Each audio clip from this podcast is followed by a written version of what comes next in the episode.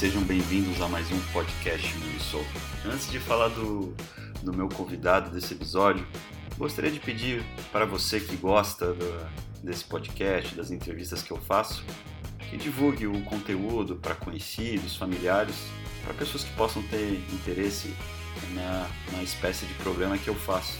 Entrevistas um pouco mais longas, né?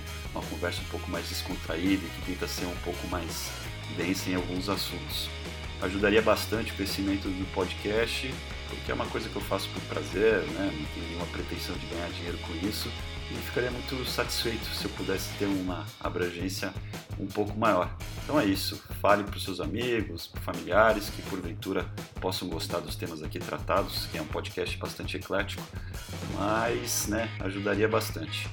O entrevistado desse episódio é um vizinho de rua, é, você pode estar tá pensando, um vizinho de rua? Pois é. Só que ele talvez seja o maior jogador de pôquer do Brasil e talvez um dos maiores do mundo. Ele é o Yuri Martins, é, várias vezes campeão mundial de pôquer. Tivemos uma conversa muito interessante sobre pôquer, sobre vida, paternidade, processos, é, processos de, de, de, reflexão, de como tomar decisões na vida. Eu acho que foi uma conversa bem bacana e eu acho que vocês vão gostar bastante, seja a pessoa que goste ou não de poker. Então é isso, meus amigos. É, visitem o meu site, Mundo Soul, é, falem para as pessoas sobre o podcast.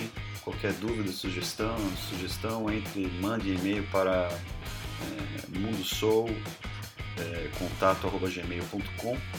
E é isso. Um grande abraço e até mais, espero que curtem a minha conversa aí com o grande Yuri. Valeu! Opa, meus amigos, sejam bem-vindos a mais um episódio do Mundo Soul. Hoje tem um, convidado muito especial, é um vizinho de rua. Descobri que ele é, na verdade, um dos maiores jogadores de pôquer do Brasil. É, ele é pai do, do pequeno Dom. Eu, como vocês sabem, tenho uma, uma filha. Então a gente né, se cruzava sempre na rua e eu não sabia que estava falando aí com, com uma das grandes estrelas do, do poker. Então hoje o programa vai tratar bastante sobre poker e tem aqui um convidado, Yuri. Tudo bem com você, meu amigo? Bem-vindos ao show. Fala, Tiagão, meu querido. Pô, é um prazer estar aqui. Obrigado pelo convite. E é isso aí, vamos papear um pouco sobre poker e enfim, bater um papo cabeça aí que é o que a gente gosta de fazer. Espero que vocês gostem também um pouco desse meu mundo de certa forma, meio, meio novo para muitos, mas no Brasil agora tá, tá bem, bem grande. Então, e assim, mesmo para quem não tem a intenção de, de viver profissionalmente, o poker é um jogo fascinante até para jogar recreativamente. Então, espero que vocês curtam aí e vamos que vamos. Não, vamos explorar bastante. Pros, pros, eu tenho um, um dos meus melhores amigos também, é jogador profissional de pôquer. Eu brinquei de pôquer em alguns torneios, mas mesmo você que não gosta de pôquer, eu vou procurar fazer uma. tentar fazer uma, uma conversa aqui um pouco mais densa, mas talvez quem conheça de poker vai achar densa nada, isso é bem básico. Mas para as pessoas que não conhecem o jogo, vou procurar abordar aqui várias facetas e, e, e, vamos ver, e vamos falar sobre outras coisas com certeza. Mas primeiro, Yuri, começa a falar um pouco aí da sua história pessoal, onde você nasceu, é, é, se é, pelo seu sotaque você parece que é, é, do Paraná, curitibano, se eu não, me, se eu não tiver enganado, conta uhum. um pouco da sua história e já diz aí como é que você começou a jogar poker. Sim, sou de Curitiba, acertou. Sotaque não, não tem como é, enganar, né? Leite quente. É... e eu nasci em Curitiba em 1991, sou, vou fazer 29 anos esse ano. E eu comecei a jogar pôquer aos 15 ou 16 anos por aí. Na casa de amigos, assim, eu conheci. Na verdade, quem começou foi o meu irmão, ele começou antes. E ele também é profissional hoje em dia, ele é mais velho que eu. E ele começou, e aí eu comecei a jogar também um home game, assim, de 5 reais na casa de amigos, de 10 reais, às vezes a gente fazia lá em casa, às vezes na casa de outro amigo. Exatamente como eu também, esses home games aí de 5, 10 reais, aí foi como eu comecei a jogar também. É, exatamente. E aí a gente fazia só para reunir a galera e tal, mas começou a surgir um interesse maior pelo jogo, é, em alguns desses desses amigos, assim. Então a gente tinha acho que uns dois amigos ali que já eram que começaram a, a trilhar esse caminho, assim, indo para o profissionalismo. E aí meu irmão também se interessou e ele começou a estudar antes. Então ele, na época, nós não tínhamos outras fontes assim de conteúdo a não ser os livros ou coach particular que você paga, assim. Aí basicamente meu irmão começou pelos livros e aí logo em seguida ele já foi, é, já pagou aula com com um cara lá que eu nem lembro quem era, assim, era, era americano na época. Hoje em dia eu falo que hoje em dia não tem muito americano jogando, né? Porque, quer dizer, tem, mas não com a gente, porque o, o mercado deles é fechado. Americano só joga com americano. Mas depois a gente fala sobre isso. É... Aí beleza, daí meu irmão começou jogando, e aí eu, óbvio, né? Super competitivo ali. Desde pequeno eu lutava karatê também e tal. Eu era bem competitivo nessa, na, no karatê e isso passou pro poker. E eu não, não gostava mesmo de perder, né? E como eles foram ficando melhores ali, automaticamente eu comecei a perder mais. E aí eu corri atrás. Eu peguei esses livros que meu irmão tinha comprado, li também. E aí quando você lê o primeiro livro, você vê que é um, um mundo completamente diferente do que você imaginava, assim. Você acha que é um joguinho ali que é intuitivo, não é tão difícil de você é, conseguir ser bom. Só que é uma vida inteira para você se tornar um cara bom no poker, sabe? É, é, o que eu sempre falo. Poker é um jogo fácil de aprender, mas difícil de dominar. Então, e aí beleza, deu foi assim que eu comecei, daí logo em seguida meu irmão começou também a trabalhar de croupier numa, numa liga que tem lá em Curitiba, a Liga Curitibana de poker. E aí eu lembro que ia ter um torneio de 10 reais de tarde, que dava vaga para um torneio de 100 reais da noite, e esse de 100 reais da noite ia dar vaga para um torneio de mil reais, que era o primeiro torneio de mil reais do Brasil, que inclusive ia acontecer aqui em Floripa, que se chamava Floripa 100K. E hoje em dia, torneios de mil reais acontecem o tempo todo, né? Mas aquela época era muito, muito novo. E aí acabou que eu ganhei o torneio da tarde, ganhei o torneio da Mas, noite. Pode olha falar. só. Não, Pode assim, falar. É, é que você falou, é, eu consigo entender que esses 100 mil é, é, é, eu acho que é de, de, de buy mas acho que é legal você já falar para as pessoas que não entendem um pouco o que, que é um torneio de mil reais, o que, que é um torneio de 100 mil, o que, que é um torneio de 100 reais. Ah, tá. É, é a inscrição, né? Basicamente é um campeonato como qualquer outro, como qualquer outro esporte, só que a diferença é que, vamos, assim, fazer um paralelo com o tênis, por exemplo. O tênis o cara não precisa pagar para estar tá lá, né? Ele se classifica por um ranking e tal, e ele vai ficando melhor, é, vai ficando melhor ali nesse ranking, aí ele ganha, ele ganha acesso a esses torneios melhores, né? No poker já não. No poker é só você pagar uma inscrição que você tá dentro do torneio, né? Então, é, acho que essa é a, é a, coisa mais legal que o poker proporciona para quem é um amante do jogo, mas não quer se profissionalizar. Porque você pode ser um cara que começou a jogar ontem e você pode viajar para Las Vegas e jogar o campeonato mundial com os melhores jogadores do mundo. É só você pagar a inscrição. Então, basicamente, isso que eu estava falando era um torneio de 10 reais para entrar no torneio. Então, é, eu paguei 10 reais, entrei nesse torneio. E a premiação desse torneio era vaga para um outro torneio, que custava 100 reais. Então, a cada 10 pessoas formava, a cada 10 pessoas que entravam no torneio de, de 10 reais, dava uma vaga de, de 100 reais para o torneio da noite. E o torneio da noite, é, ou você entrava por satélite, que é esse torneio que eu falei, né, de 10 reais, ou você simplesmente pagava 100 reais. Mas como eu não tinha dinheiro na época, eu paguei 10 reais e ganhei a vaga pro de 100 reais. E dos 100 reais, eu ganhei também e ganhei a vaga pro de mil reais. então... E aí, que é, esse era, que era de Florianópolis, aí você veio jogar aqui em Florianópolis. Exatamente, uhum. E como eu falei, eu não tinha dinheiro na época, e daí eu pedi pro meu irmão emprestado dinheiro para eu pagar o hotel, e peguei uma carona com um amigo que, que viria jogar esse torneio também. E aí tranquilo, daí cheguei aqui, joguei o primeiro dia do torneio. Geralmente esses torneios maiores, é... eles têm a duração de dois, três, até o campeonato mundial tem duração de 10 dias. É... Então você joga geralmente 10 horas por dia, aí faz a pausa ali e volta no mesmo horário no dia seguinte. Mas também a cada duas horas tem um intervalo. Então, assim, não é tão difícil, sabe? Você pensa, pô, 10 horas o cara fica sentado lá jogando. Não, tem intervalos a cada duas horas e geralmente é, ali pelas 7, 8 da noite tem um intervalo da janta que geralmente é mais longo, entre 45 minutos e uma hora e meia. Aí tranquilo, joguei o primeiro dia desse torneio de, de mil reais. Tava super nervoso, é claro, né? Tava, lógico, eu tava estudando há um tempo já o jogo, mas como eu falei, né? Imagina, o cara que tava jogando um torneio de 10 reais, tá jogando um torneio de mil reais, tava quase morrendo do coração, né? Hum. E aí eu passei pro dia 2, aí beleza, daí fui pra mesa final, que pagava quase 50 mil reais pro campeão. A mesa final, para quem não sabe, são os nove finais. E aí eu acabei caindo em oitavo lugar, eu ganhei uns 8 mil reais, e assim que, que daí eu comecei a levar o poker mais a sério. Eu peguei esses 8 mil reais, é, meu pai precisava de dinheiro na época, eu dei metade para ele, os outros 4 mil reais eu dividi entre os sites de poker, eu peguei zero para mim, eu coloquei, reinvesti tudo, e assim começa a minha jornada dentro do poker. É interessante, eu acho, eu acho que você falou é uma das coisas bem interessantes é, é do poker, porque, entre aspas, assim, ele é democrático, ou quando mesmo que a pessoa não tenha, não, não tenha dinheiro, eu acho que até para o main event, que é aquele que acontece em Las Vegas, a inscrição, se não me engano, é 10 mil dólares, correto? Correto, isso mesmo.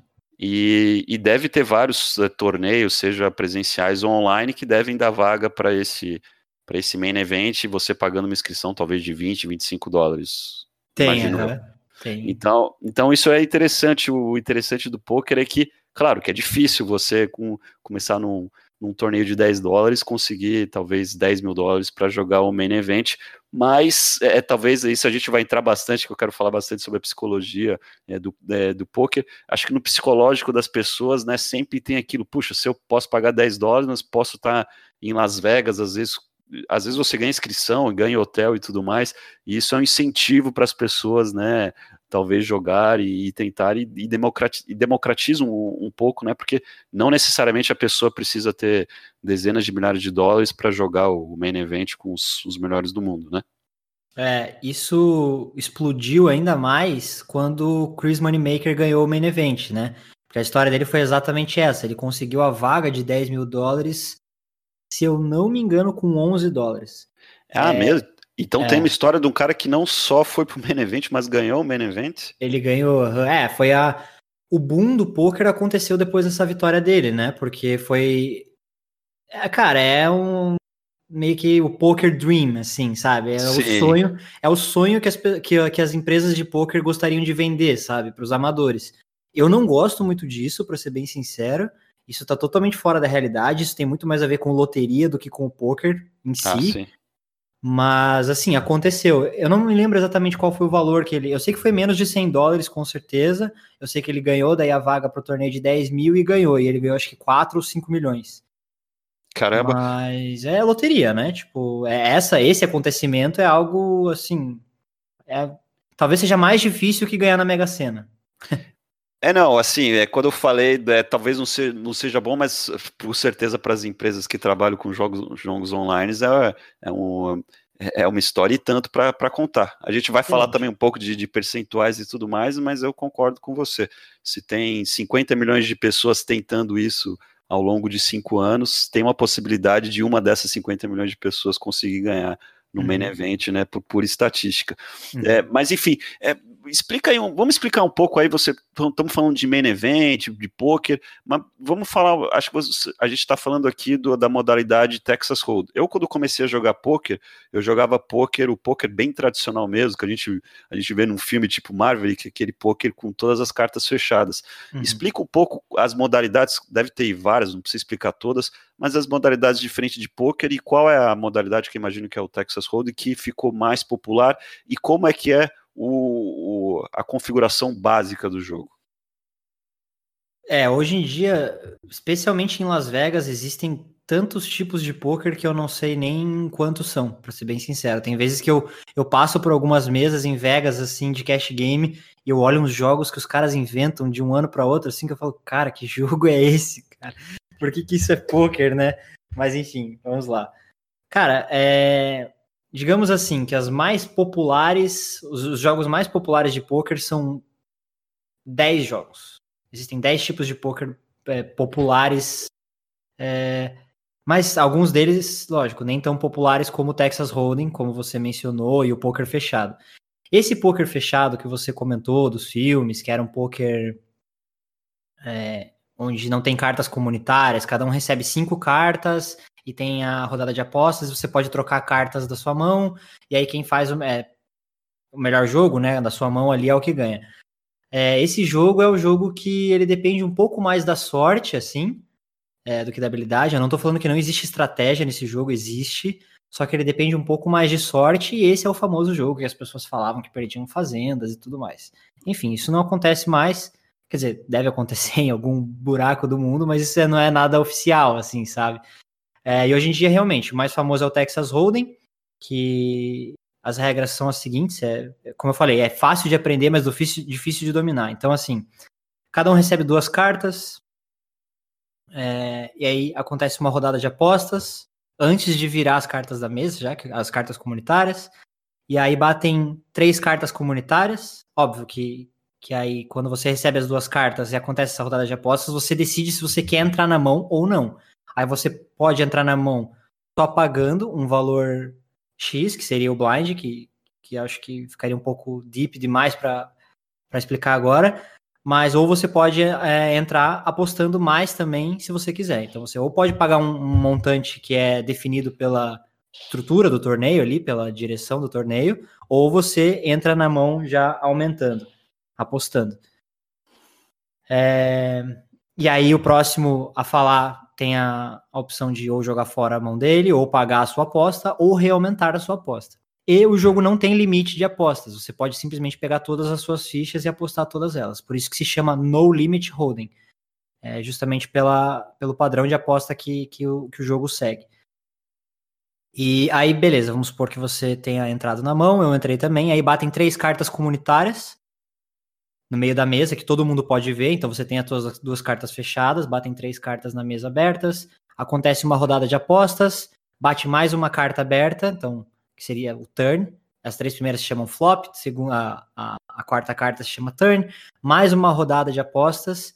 Aí bate o river, que é a quinta carta comunitária. Então ficam cinco cartas abertas no meio da mesa. E aí tem mais uma rodada de apostas. E caso os oponentes, caso os dois é, jogadores, vamos supor que você aposte, o outro pague a sua aposta para conferir, vocês têm que mostrar a sua mão e quem fizer a melhor combinação de mãos é, com, é, né? A mão da sua, a, a, a força das cartas da sua mão junto com aquelas da mesa, quem fizer o melhor jogo ganha. E como são esses jogos, né? Então começa pelo par, quando você faz um par, aí dois pares, trinca, sequência, que são cinco cartas em sequência, não precisa ser do mesmo naipe. É... Oh, me deu até um branco. Depois flush, das... Daí veio o Flush, que são cinco cartas do mesmo naipe, é, não precisa ser em sequência. Então é vamos supor. House, né? Exatamente. Daí vem o Full House, que é uma trinca e um par. E daí depois do Full House vem a quadra, que, como o nome que... diz, né? São quatro cartas iguais. E Aí a depois... probabilidade de você ter, depois do full house, que já é algo não tão provável, uma quadra já começa a ficar bem improvável você conseguir. É, exatamente. Você vai fazer poucas quadras na sua vida, garanto. É, e daí depois. No, é, no poker, no poker fechado, quando fazia uma quadra, era uma, uma, era uma alegria só. É, eu chuto que seriam nesses momentos que a galera perdia fazendas aí, sabe? O cara fazia é, uma quadra, outro fazia uma quadra outro, maior. É, e... não, é, é, para o ouvinte é, entender, é uma quadra quando você tem quatro cartas, é, seja no poker, como o Yuri estava explicando, que você tem as cartas comunitárias, comunitárias que, que você tem, que o, que o dealer abre. Mas no poker fechado, quando você recebe as cinco cartas, é, você faz uma quadra, vamos supor, quando você tem quatro valetes. Pode parecer fácil, mas estatisticamente eu não saberia dizer, mas é bem provável. Mas imagine que você fez uma quadra com quatro quadras iguais de valete. Só que seu oponente fez uma quadra de quatro quadras iguais, mas de rei. Os, cada um fazer quatro, uma quadra é improvável. Os dois fazerem uma quadra na mesma mão é super improvável. Exato. Então, a pessoa que tem uma quadra de valete, às vezes é capaz de apostar carro e tudo mais, como não tem limite, e é daí que talvez venha né, essas histórias de pôquer e é, que minha mãe, quando eu comecei a jogar pôquer, é, foi contra, é, o meu amigo Rodrigo Garrido, que, que você conhece, né, que também se profissionalizou, demorou bastante tempo para a mãe dele é, aceitar que ele jogava pôquer, acho que vem muito daí dessas histórias, né, de, ah, perdeu tudo na mesa, é essa combinação aí de fazer um jogo muito alto e ter a, o azar de pegar um jogo muito alto do, é, do oponente, algo que é difícil acontecer no, no, no, no jogo com cartas abertas, não? É assim, além de ser difícil, não, como eu falei, né, não existe mais essa coisa meio, quer dizer, deve existir, como eu falei, essa coisa meio underground, assim, sabe? Tipo, dos caras fumando charuto, apostando casa, assim, eu nunca vi isso, entendeu? Então, é meio que uma coisa de filme e isso vem ali no nosso, é um estereótipo que, que, cara, todo mundo carrega, um preconceito que todo mundo carrega, até eu mesmo carreguei de certa forma no início, assim, sabe? Graças aos meus pais, graças a, enfim, às pessoas mais velhas. Então é, cara, é, é comum, assim. E aí, hoje em dia, quando você vai a um torneio de pôquer, você entende o quão profissional é, sabe? Não tem mais nada a ver com esse mundo mega underground, assim. Mas, mas o, o, os torneios, eu, os torneios, explica uma diferença daí, que é uma diferença, acho que é, é em relação aos torneios, com certeza, porque os, os torneios, como o Yuri explicou, você tem o, uma entrada ali. Então, mesmo que se for uma entrada, um torneio de 10 mil dólares, você só vai perder 10 mil dólares, você não abaixa disso mas também tem o que a gente chama de cash game. Explica o que é cash game e cash game para mim sempre foi muito mais agressivo e muito mais arriscado. É, explica um pouco a diferença entre, entre é, os torneios, cash game e também entra um pouco da diferença entre jogo online e jogo ao vivo. Tá. É, só vou terminar, é, depois da quadra, vou terminar de falar a força das ah, mãos. Per é depois, é perfeito, é isso. isso. Depois, depois da quadra vem o straight flush, que seriam cinco cartas em sequência do mesmo naipe. Aí não importa, pode ser tipo 2, 3, 4, 5, 6. É, 2, 3, 4, 5, desculpa, tudo do mesmo naipe, ou 7, 8, 9, 10, valete, tudo do mesmo naipe, não importa qual é a sequência, mas se for do mesmo naipe, é um straight flush, que é também muito raro de fazer. E depois dele vem o Royal Straight Flush. Esse eu nunca vi na minha vida. É, eu fiz poucos na minha vida, eu devo ter jogado, sei lá, aproximadamente chutando por cima, assim, umas 10 milhões, 8 milhões de mãos ao longo da minha carreira e eu devo ter feito umas quatro vezes na minha Olha vida. Olha só, uma em 3 milhões, mais ou menos, 2 milhões e meio. É, assim, a estatística é menos que isso, mas eu, é, dos que eu lembro foram cinco, assim, foram poucos. Sim. É, e aí vem o Horse Street Flush, que é uma sequência do 10 ao Ais, todas do mesmo naipe. Não importa o naipe. É, beleza. Agora falando sobre é, a diferença é. de torneio e cash, né? É isso, né? Que era isso, isso. Que aí a gente entra, talvez, que você falou que no, no talvez no, no, submundo não uhum. tem mais esses jogos que o pessoal aposta, mas a gente pode ter é, é, apostas bem agressivas, mesas bem agressivas de cash game. Eu me lembro quando eu estava é, em Macau, para o ouvinte que não sabe, Macau é, é uma, é uma, quase uma cidade-estado parecida com Hong Kong, que tem na China, e que teve uma colonização portuguesa. Então você tem ruas lá escrito em português no, no meio da China e você tem alguns chineses que falam português. E por incrível que pareça lá, o jogo em Macau, o volume de apostas é cinco vezes maior que Las Vegas, é uma coisa assim impressionante. Então eu tive no, em alguns cassinos lá e o volume de apostas assim é uma coisa que eu não vi nada parecido nem mesmo em Las Vegas. É, então eu imagino. É que lá eles não gostam muito de poker. Mas eu imagino que outro tipo de jogo deve ter mesas de aposta assim com valores que a gente não consegue nem entender. Então acho que é, talvez em Las Vegas existam algumas mesas, algumas coisas, alguns lugares onde tem apostas muito pesadas que é possível que as pessoas ainda continuem perdendo suas fazendas. É, é eu fui, eu fui para Macau já também, joguei lá e Macau é onde acontecem os jogos mais caros do mundo de Texas Hold'em. Ah, também, eles jogam bastante Ainda hoje. lá. Olha só. E assim, não é só. E, e, e, é só cash game. eu joguei torneio lá, mas assim, é, esses jogos caríssimos é tudo de, de, de, cash game, assim. Lá acontecem os maiores potes do mundo, assim, coisas, coisas tipo assim, uma mão, um milhão de dólares, dois milhões de dólares. Várias Você tá vezes tá isso acontece. É. E é, lógico, se o cara entrar nesse jogo, né, sem poder bancar esse jogo, né, ele vai perder a fazenda dele, vai perder tudo que ele tem, obviamente, né? É que assim, o que eu digo é que não tem como o cara pegar a, escritura da fazenda dele e apostar, sabe? Se ah, não, quiser... não. ah, não. ah, não, botar a escritura, isso é muito Marverix, né? Tá aqui a escritura. É, é, exato, ele consegue perder valores equivalentes a uma fazenda, até mais, isso é fato, né? Mas é. explique então um pouco como é que funciona o cash game. Você falou pote, o que, que é um pote? É, uhum. Explica um pouco, que acho que são conceitos importantes. Tá.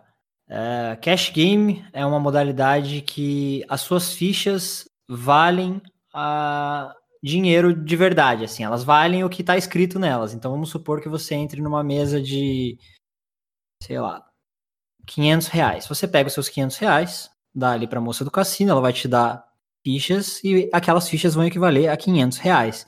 Então vai ter a ficha de 100 reais, a de 25 reais, a de 5 reais ou dólares, tanto faz. E o torneio já não é assim. O torneio, vamos supor que você entre num torneio de 500 reais. Torneio de 500 reais, você vai ganhar fichas. É como se fosse a sua vida, aquelas fichas ali, né? É como se fosse um joguinho, assim, que você tem que sobreviver. Se você perder aquelas fichas, você não pode mais reentrar no torneio. Tem torneios que você pode reentrar, mas elas não valem dinheiro de verdade. Às vezes você paga 500, 500 dólares para entrar no torneio e recebe 25 mil fichas. O que, que aquelas 25 mil fichas significam? Nada, significa a sua vida, não significa dinheiro de verdade. Se você ganhar 25 mil da outra pessoa, não quer dizer que você ganhou 25 mil reais, é dólares, nem 500 reais, nem 500 dólares dele. E aí é como um torneio de, de qualquer modalidade. Os primeiros lugares são os que mais ganham dinheiro, e geralmente 15% das pessoas são premiadas nos torneios de poker. E acho que é importante dizer, Yuri, me corrija se eu estiver enganado, num torneio, se você ganha as 25 mil fichas, é, se parte do, do, do, equilíbrio, né? Que todo mundo começa com as mesmas 25 mil fichas. Uhum. Quando você vai entrar no cash game, você pode ir lá comprar seus 500 reais e jogar na mesa seus 500 reais, mas você pode estar com alguém que tenha 20 mil reais em ficha, uma diferença muito grande de, é, de dinheiro ali, ali para apostar. É, é assim ou alguns torneios, é, algumas pessoas podem começar com mais fichas? Não, perfeito. Todo mundo, em torneios, todo mundo começa com as mesmas fichas e como eu falei, daí 15% das pessoas ganham dinheiro. Então, se entraram mil pessoas no torneio, 150 pessoas vão ganhar dinheiro. É, basicamente, o primeiro lugar vai sempre ganhar entre 15% a 25% da premiação total, né? Então, se entraram mil pessoas é, a 500 dólares, vai dar 500 mil lá, vamos supor. Ele vai ganhar 18% disso, mais ou menos, de 15% a 20% disso.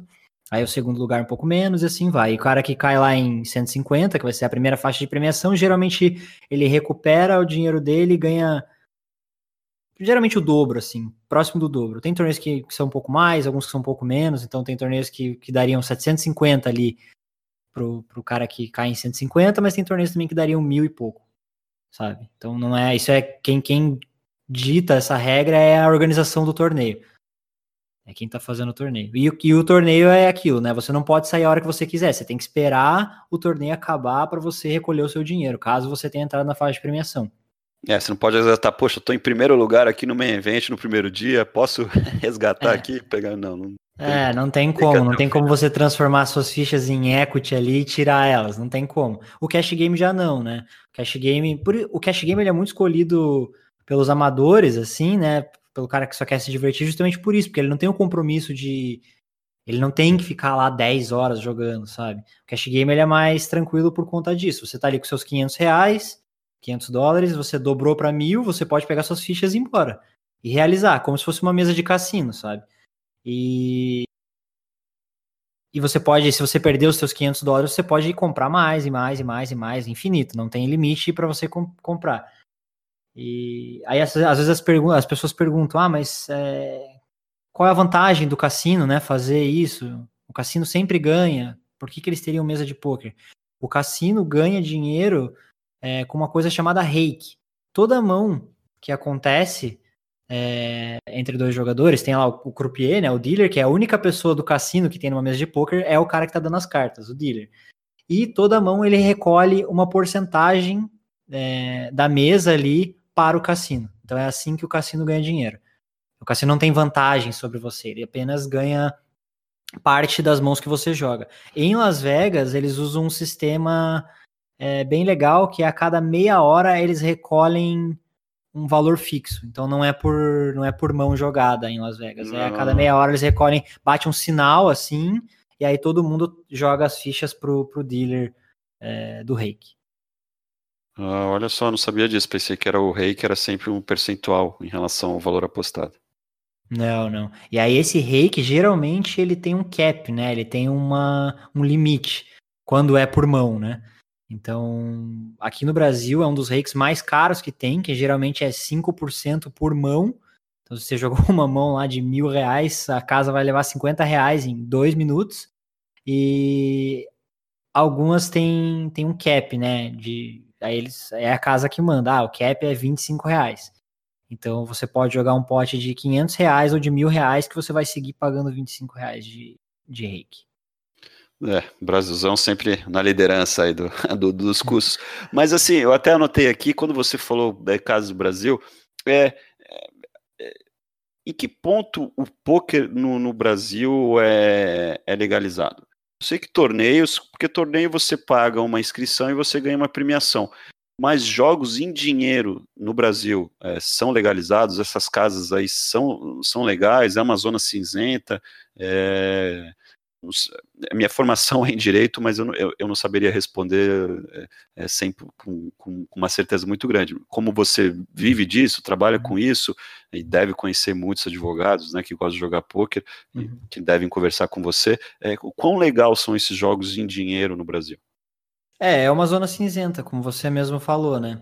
Eu sei falar mais sobre o jogo online, né? Porque é o eu sou profissional de poker online, eu não jogo nessas casas, eu não jogo esses cash games em casas de poker e tal, há muitos anos. Acho que eu não entro numa casa de poker há, sei lá, muitos anos. É... E aí o que acontece é isso, é uma zona cinzenta. Ele é ele é legalizado, você pode jogar, mas ele não é regulamentado, né? Então, eu não sei até em que parte isso é bom, porque eu acabo pagando o máximo do imposto de renda ali, né? Também provavelmente seria um outro assunto que você gostaria de entrar, mas assim, como ele não é regulamentado, eu tenho que declarar como autônomo e pago 27, um, 27,5% de todo o dinheiro que entra na minha conta, assim. Basicamente é isso. Ah, não, vou, vamos entrar, acho que já vamos, você falou que é profissional de jogo online, é, explica, é, explica um pouco para a gente esse universo online, a diferença de um jogo online para o jogo ao vivo, e tem muitos aqui ouvintes que, que me conhecem pelos meus escritos de, de, de finanças, né, e depois fala um pouco em relação a esse pagamento é, de imposto de renda. Pelo que eu entendi, tudo que entra na sua conta, então, é, você não faz o, o, seu imposto de renda, você faz um encontro de contas, se você teve lucro, prejuízo ou não. Tudo que entra na sua conta, independente se no ano você teve prejuízo, você paga, você, você paga o imposto. Como é que funciona a sua contabilidade? Mas explica, depois isso no final, explica aí é, o jogo online, ao vivo, a diferença e por que, que você optou por ser profissional de poker online e não ao vivo.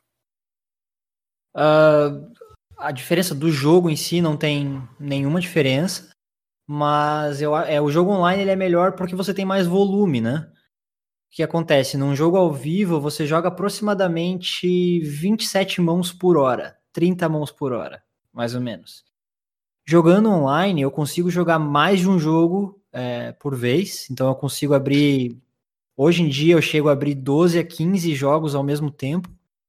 Então seriam 12 mesas diferentes. É como se eu estivesse jogando ao vivo em 12 mesas diferentes. E no online é muito mais rápido, justamente porque não tem é, aquela coisa de ter que contar o pote, puxar as fichas e dar as cartas. No online é tudo muito rápido.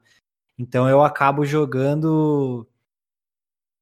Cara, se fosse para Assim, o que eu jogo em um ano, em número de mãos, provavelmente uma pessoa que joga ao vivo não vai jogar na vida inteira dela. Quer dizer, provavelmente não. É, com certeza ela não vai jogar na vida inteira. Então, e aí o que acontece? Isso é mais dinheiro, né? Você joga mais mãos, mais volume, mais lucro. É, é verdade. O, o, volume é maior. Depois a gente vai começar a entrar um pouco na estratégia do poker e, e é até interessante fazer o, o, a ligação e investimento, porque poker tem muito pensamento de, de longo prazo, né? Você pode perder uma mão específica, mas no longo prazo você jogar aquela mão é, é a é a, é a solução mais adequada. Mas assim, você falou que é, em relação à diferença do jogo entre o ao vivo e o online, eu concordo que, que, que não tem diferença no jogo em si. Mas você sente diferença até mesmo você jogando, quando você joga ao vivo um torneio, você joga online, na forma que você joga, até porque você está olhando as pessoas ali, você está vendo os, os, trejeitos dela, as pessoas estão vendo o seu, trejeito, é, ou não, ou você acha que você consegue manter o seu mesmo estilo de jogo tanto online como ao vivo? Então, eu acho ao vivo muito mais fácil, justamente porque tem muito turista, muito, muitos recreativos jogando. Então, se você jogar um torneio de mil dólares, por exemplo, ao vivo, vai ser um torneio muito fácil. Se você joga um torneio de mil dólares online, vai ser um torneio muito difícil.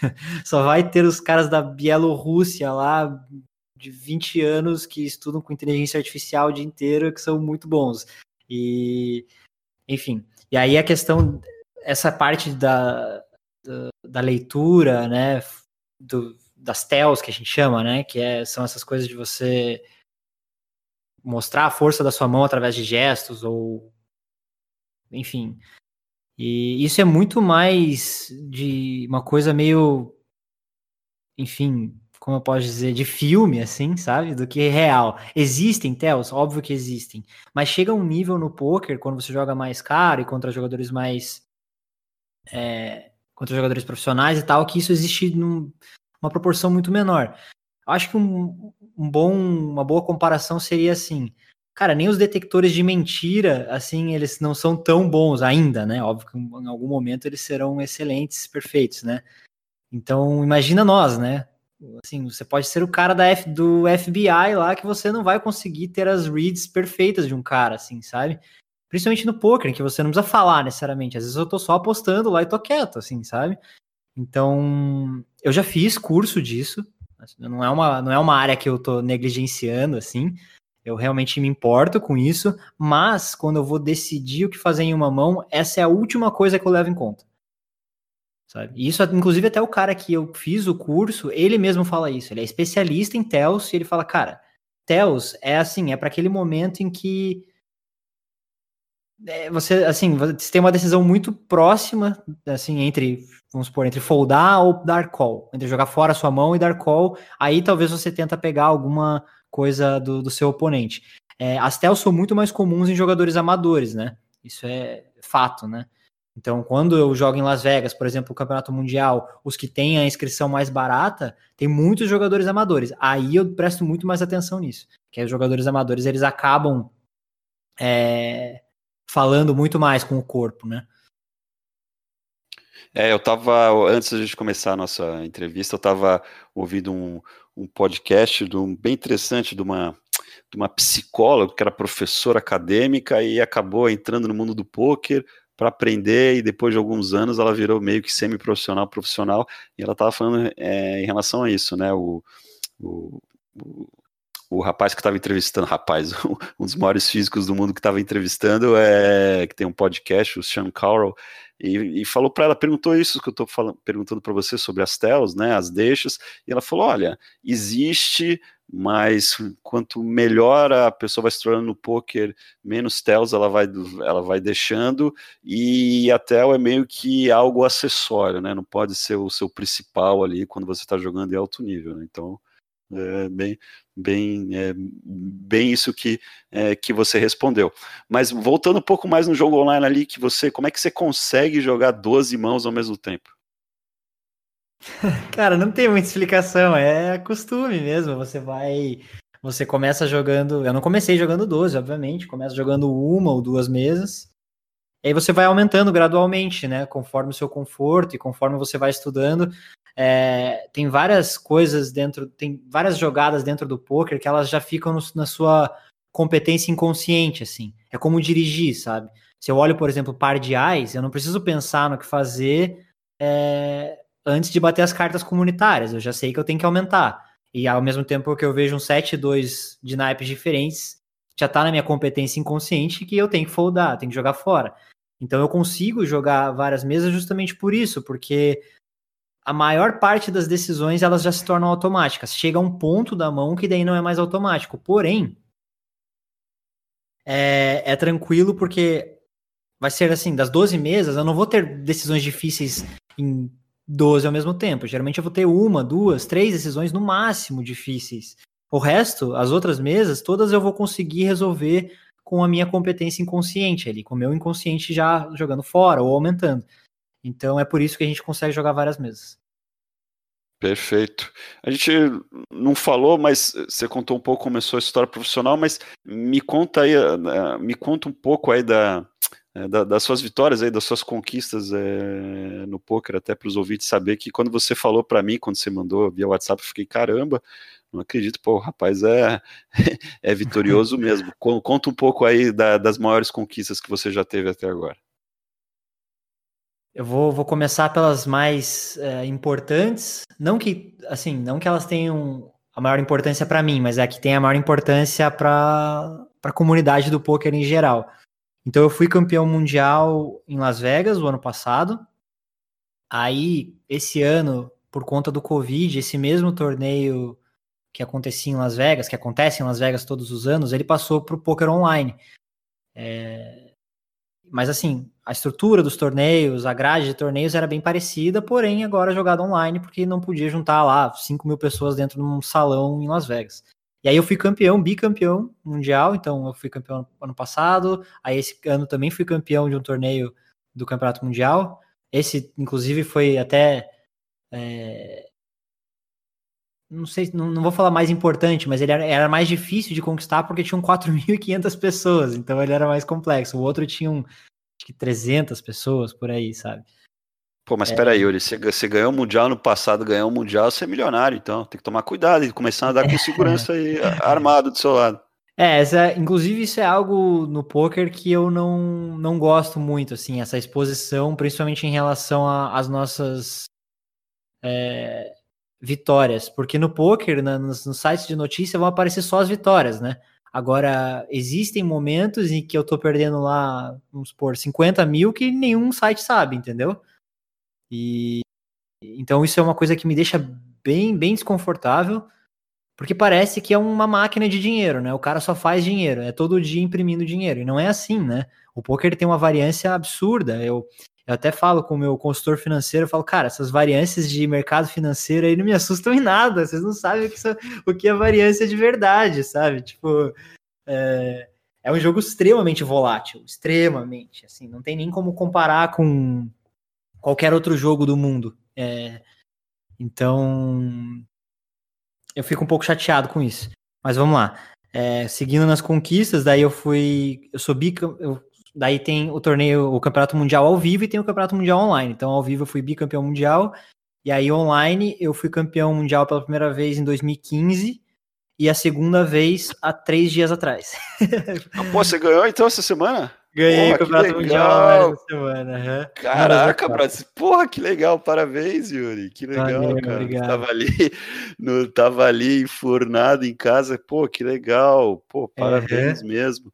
E, e, e, conta mais um pouco aí sobre, essa conquista, essa conquista recente aí. Você falou que foi duas vezes em Las Vegas, essa que foi online, mas teria que ser, mas uhum. não foi do main event, né? Que, que, que evento foi esse? E esse online aí é como se, é como se fosse o main event ou não? É um, me explica um pouco aí. É, se tem muitos campeões é, campeonatos mundiais, é, como é que funciona essas estruturas de torneio, porque assim, de surf, por exemplo, eu que gosto de surfar, sei que você gosta de surfar, você uhum. tem várias etapas do campeonato mundial e no final você tem um, um, um campeão, você uhum. tem a uhum. Copa do Mundo, o pessoal gosta de futebol, que é a cada quatro anos, como é que são esses campeonatos é, mundiais? Tem vários tipos, com, com vários, várias premiações, é, online também, explica um pouco melhor e, poxa, parabéns aí, meu amigo. Obrigado. É, então, o Campeonato Mundial ao vivo, ele acontece uma vez por ano e online também, uma vez por ano. E ele se compara mais ao, ao surf, assim, são várias etapas, então não é, não é só um torneio. Então, por exemplo, esse Campeonato Mundial de Las Vegas, ele tem aproximadamente 60 eventos. E cada um deles, é o campeão, o troféu, é uma joia, é um bracelete. Então, e aí no final tem o main event, que é o evento principal, né? Que que é o torneio que dá mais gente, assim, no geral. Tem torneios maiores, na verdade, dentro do Campeonato Mundial, mas é que para um torneio de 10 mil dólares é muita gente, né? Geralmente dão 6 mil pessoas, sei lá. Caramba, então deixa eu ver se eu entendi. Então você tem é, os campeonatos mundiais seriam quase 60 etapas, entre Isso. aspas, etapas, e você daí tem um main event. Você ganhou uma dessas 60 etapas duas vezes, isso? Exatamente, exatamente. Que não, não foi o main event. E dentro dessas 60 etapas são é, de várias modalidades de poker, não é só do Texas Hold'em necessariamente. Ah, Inclusive, ah. os dois campeonatos que eu, mundiais que eu ganhei, nenhum era de Texas Hold'em. ah, é mesmo? É. Ah, eu vi que você colocou Omaha, não é isso? Eu nem sei como é que joga. É, o segundo joga, foi. Esse desse ano foi o de Omaha, que foram 4.500 pessoas, a inscrição era 400 dólares e. E aí vocês fazem as contas aí, pelo que eu falei, quanto que ganha. Essa é uma pergunta frequente, né? Mas assim, é, Mas você já deu o, o, instrumental, seu é. curioso, não, não vamos dizer aqui. Se está curioso, faça você mesmo Exato. as contas e não esqueça de subtrair, porque a gente sabe que o Yuri é um, é um bom cidadão, paga seus impostos, o 27,5, porque ele tem que declarar como autônomo, não é isso? É, exatamente. E, e aí, do ano passado, eu ganhei no, num torneio que eram duas modalidades diferentes no mesmo torneio. Então, a cada oito mãos mudava a modalidade. Nossa, aí dá tilt, hein? é tranquilo, tranquilo. Parece que é complicado, mas não é. E foi uma, uma vitória muito especial, porque. Ah, primeiro por ser ao vivo, por ser o meu primeiro bracelete, e também porque eu entrei na mesa final em último, né? Então eu era o azarão ali, eu tava em. Quando restavam nove pessoas, eu era nove de nove, no caso, né? Eu era o nono lugar entre os nove jogadores na quantidade de fichas. Quando tinham oito pessoas, era oito de oito, sete pessoas, sete de sete. Quando é, ficamos em seis pessoas na mesa final, passou um vento ali que eu consegui ganhar muitas fichas e eu virei primeiro de seis, com mais da metade das fichas em jogo na minha mão. Caramba! Foi uma história louca, assim. Aí quando chegou em três pessoas, é, empatou o jogo. Ficou todo mundo meio igual. Aí o menino que era muito bom foi eliminado em terceiro lugar e eu fui pro heads up, né, que é para final, um contra um ali, eu fui contra um jogador amador, então eu tive sorte até nisso. que de, é, entre os jogadores que estavam na mesa final, ele era o pior, assim. E aí foi, foi mais fácil de eu ganhar por conta disso, assim, sabe? Pô, mas que legal, eu não sabia que você era caramba. Eu tinha anotado aqui, eu não sabia mesmo, Vintes, que, que, que poxa, que, que honra aí estar tá conversando com, com uma, estrela aí do poker, que, que bacana mesmo. E assim, Yuri, pô, você já tem muitas conquistas, você é novo, ainda tem 29 anos, e ao contrário de futebol, né, que você chega a 29, 30 anos no auge, teoricamente você pode continuar ainda por muitos mais anos uh, a, a, sua carreira. Você tem algum ob objetivo, é, talvez ganhar um main event, é, chegar entre os três primeiros no main event, é, ou não? Você acha, claro, acho que você deve ter esse, esse, esse objetivo, ou ou você acha que você já atingiu bastante coisa, não necessariamente o main event é algo que, ou não, o main event é algo que todo jogador de poker que se profissionaliza e joga poker tem o sonho de um dia conquistar? Cara, eu eu tenho muita sede ainda, assim, eu não, não pretendo parar tão cedo e só que assim, eu não eu não coloco os meus objetivos em torneios específicos, sabe? Porque como eu falei, eu vou dar uma explicação bem, bem fácil de todo mundo aqui entender. Assim, ó. Vamos supor que cada torneio seja uma loteria. Só que o jogador que é profissional ele tem mais bilhetes do que o jogador amador. Então eu não coloco as minhas esperanças, as minhas metas é, dentro de um torneio só, porque eu sei que a variância é muito alta. Então o que eu coloco como meta é continuar com uma ética de trabalho, é, com uma boa ética de trabalho e conseguir resultados constantes, independente do torneio. Ah, todo torneio que eu entro, eu entro para ganhar.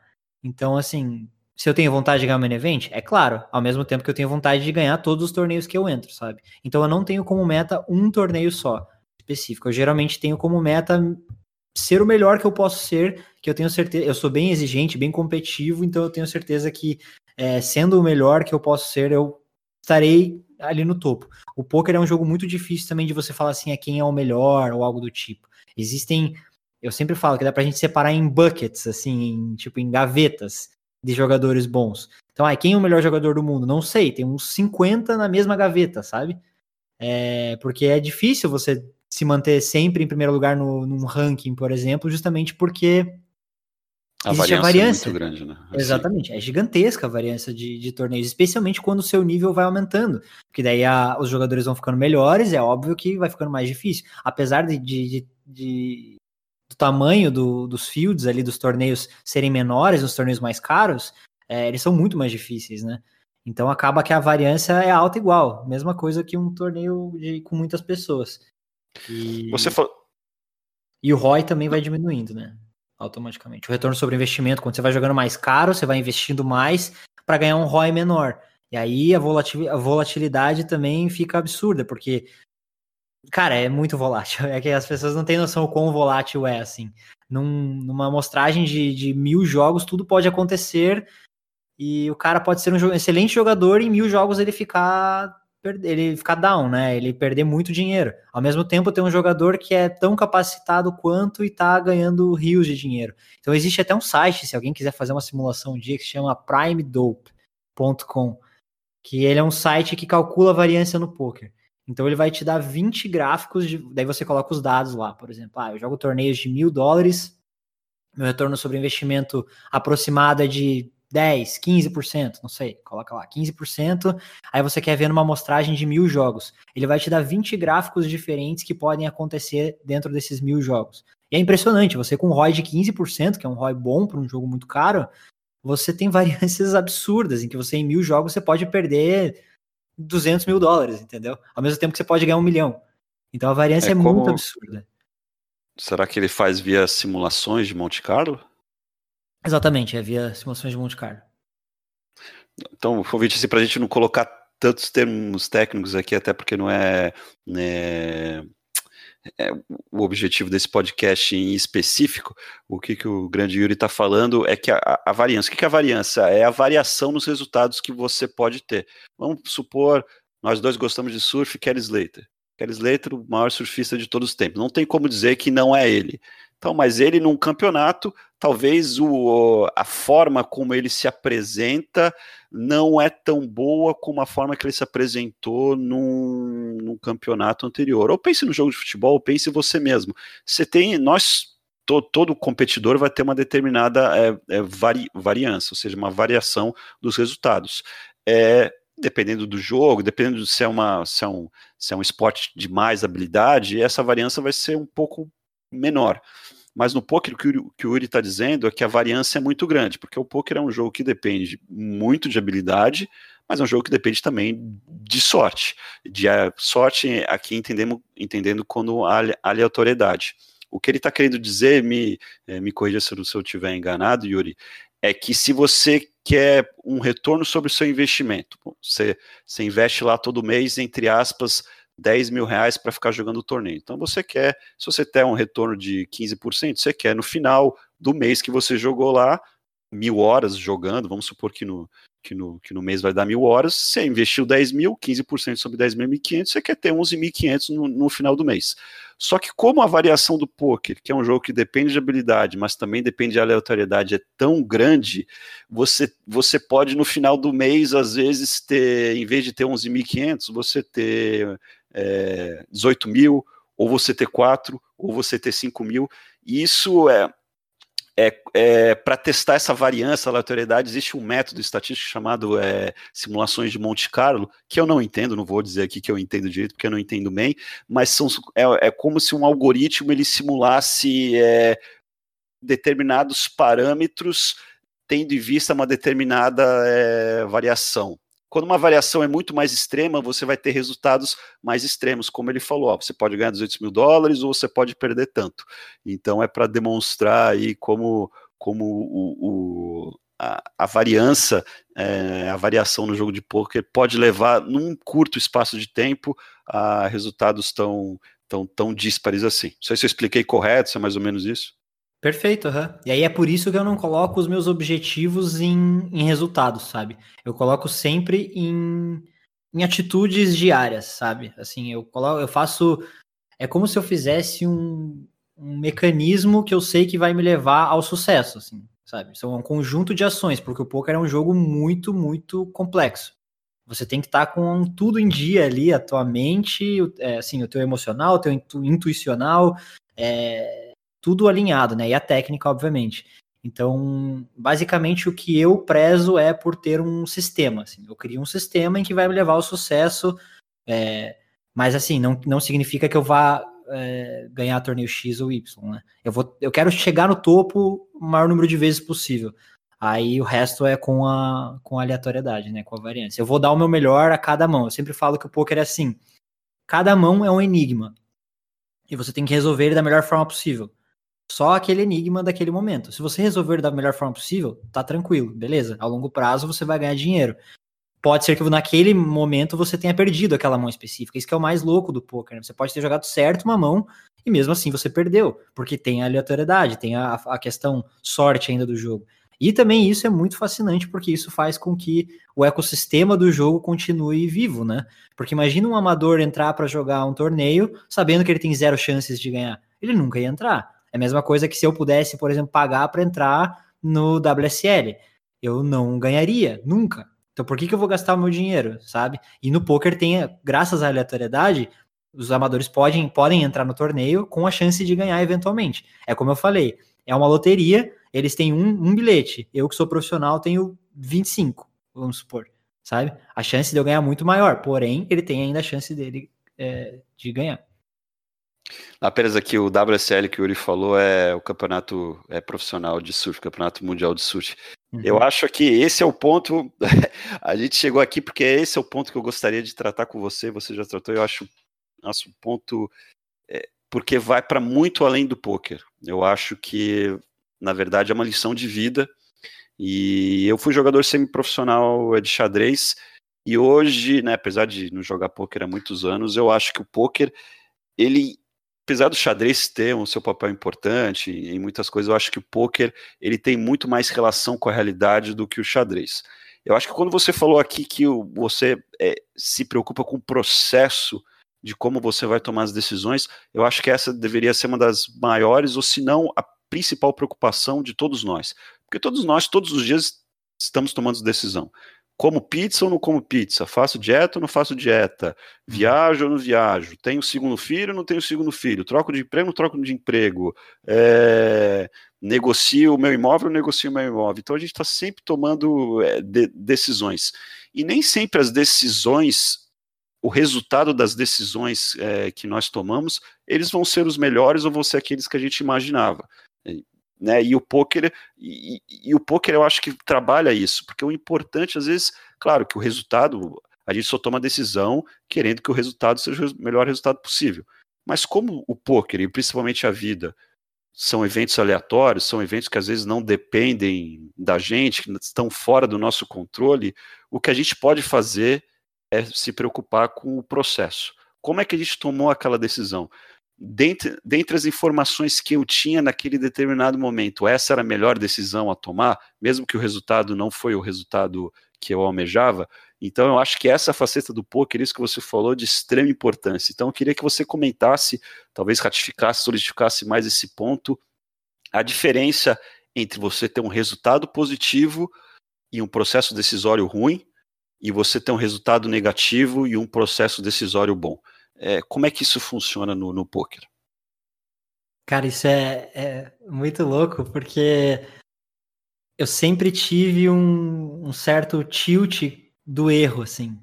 Então, assim, se eu tomo uma decisão que é ruim, aquilo me deixava mal psicologicamente, mesmo se eu, mesmo quando eu ganhava a mão. Agora, se eu tomo uma decisão boa e perco a mão, eu não ficava tiltado, não ficava né, mal ali, não ficava mal psicologicamente. Então, é, entra nisso que você falou. É, então, é bem isso que você falou. Eu levo o poker foi uma escola de vida para mim, porque é exatamente isso. Assim, o poker eu tenho que tomar as melhores decisões e eu tomo na cabeça o dia inteiro. Então, o poker me ensinou a perder, que é a coisa mais difícil para o nosso ego, para nossa vida, é você perder constantemente. Então eu acho que o poker me deixou mais calejado, assim, mais durão para as coisas da vida. Justamente porque eu comecei a me preocupar muito mais com o processo, como você mesmo disse. Porque quando você entra no poker, é normal que você entre muito focado, os seus objetivos focados em resultados. Ah, eu quero ganhar torneio X, Y, porque você não entende ainda como o jogo funciona mesmo, né? Você não entende a essência ali do jogo. E acaba que você só se decepciona. Então o poker, assim, é de, eu acho que eu nunca vi uma pessoa que começa a viver de poker. É aquela coisa assim, é uma. É uma a pessoa começa super empolgada, aí ela vê que não é aquilo que ela pensava que era, e ela fica muito desanimada. Aí, se ela passar por esse momento do desânimo ali, se ela continuar persistindo e entender que é o processo que importa, que no longo prazo você vai ganhar se você estudar, se você cuidar da tua mente, se você cuidar da tua saúde, você vai ganhar, aí ela começa a romper barreiras que ela nunca imaginou, assim, sabe? Só que eu tenho amigos que estão jogando, que jogam há oito anos que eles ainda não romperam essa barreira, sabe? Eles ainda estão nessa de, de focar em resultado. Aí o cara, quando perde, o cara entra quase em depressão. E quando ele ganha, ele fica numa alegria que é assim, que não existe. Isso é péssimo para um jogador de poker. Quer dizer, para qualquer pessoa, na verdade, eu acho que isso é péssimo, né? E enfim, o que eu sempre tentei, e eu sempre fui um cara muito emotivo, então para mim o poker foi realmente uma escola de vida, porque eu tive que estudar a mente, a, é, estudar a parte psicológica do poker muito a fundo, porque eu era um cara muito sensível emocionalmente. E aí, isso, cara, não afetava só a mim, mas as pessoas ao meu redor também, né? Aí, a partir do momento que eu comecei a entender melhor isso, que é o processo que importa, que o foco no processo é o que me faz feliz, cara, os meus dias começaram a ser muito mais felizes, assim, muito mais felizes mesmo, não tem nem comparação, porque não é mais o, o resultado que me faz feliz, né? Se eu cumprir com todas as minhas tarefas diárias, tudo, tudo que eu tenho que fazer para ter sucesso, é isso que me faz feliz, é isso que me faz deitar a cabeça no travesseiro e, e dormir bem. É, tem um exemplo que aconteceu há três dias atrás, é, no Campeonato Mundial Online. Eu, em outro torneio, não foi o que eu ganhei, eu caí em quarto em outro, quase que eu ganhei dois essa semana. Ô, louco. É, cara, a voz ficou meio robótica, a sua. Ah, ficou, então é hora de de Paraíba.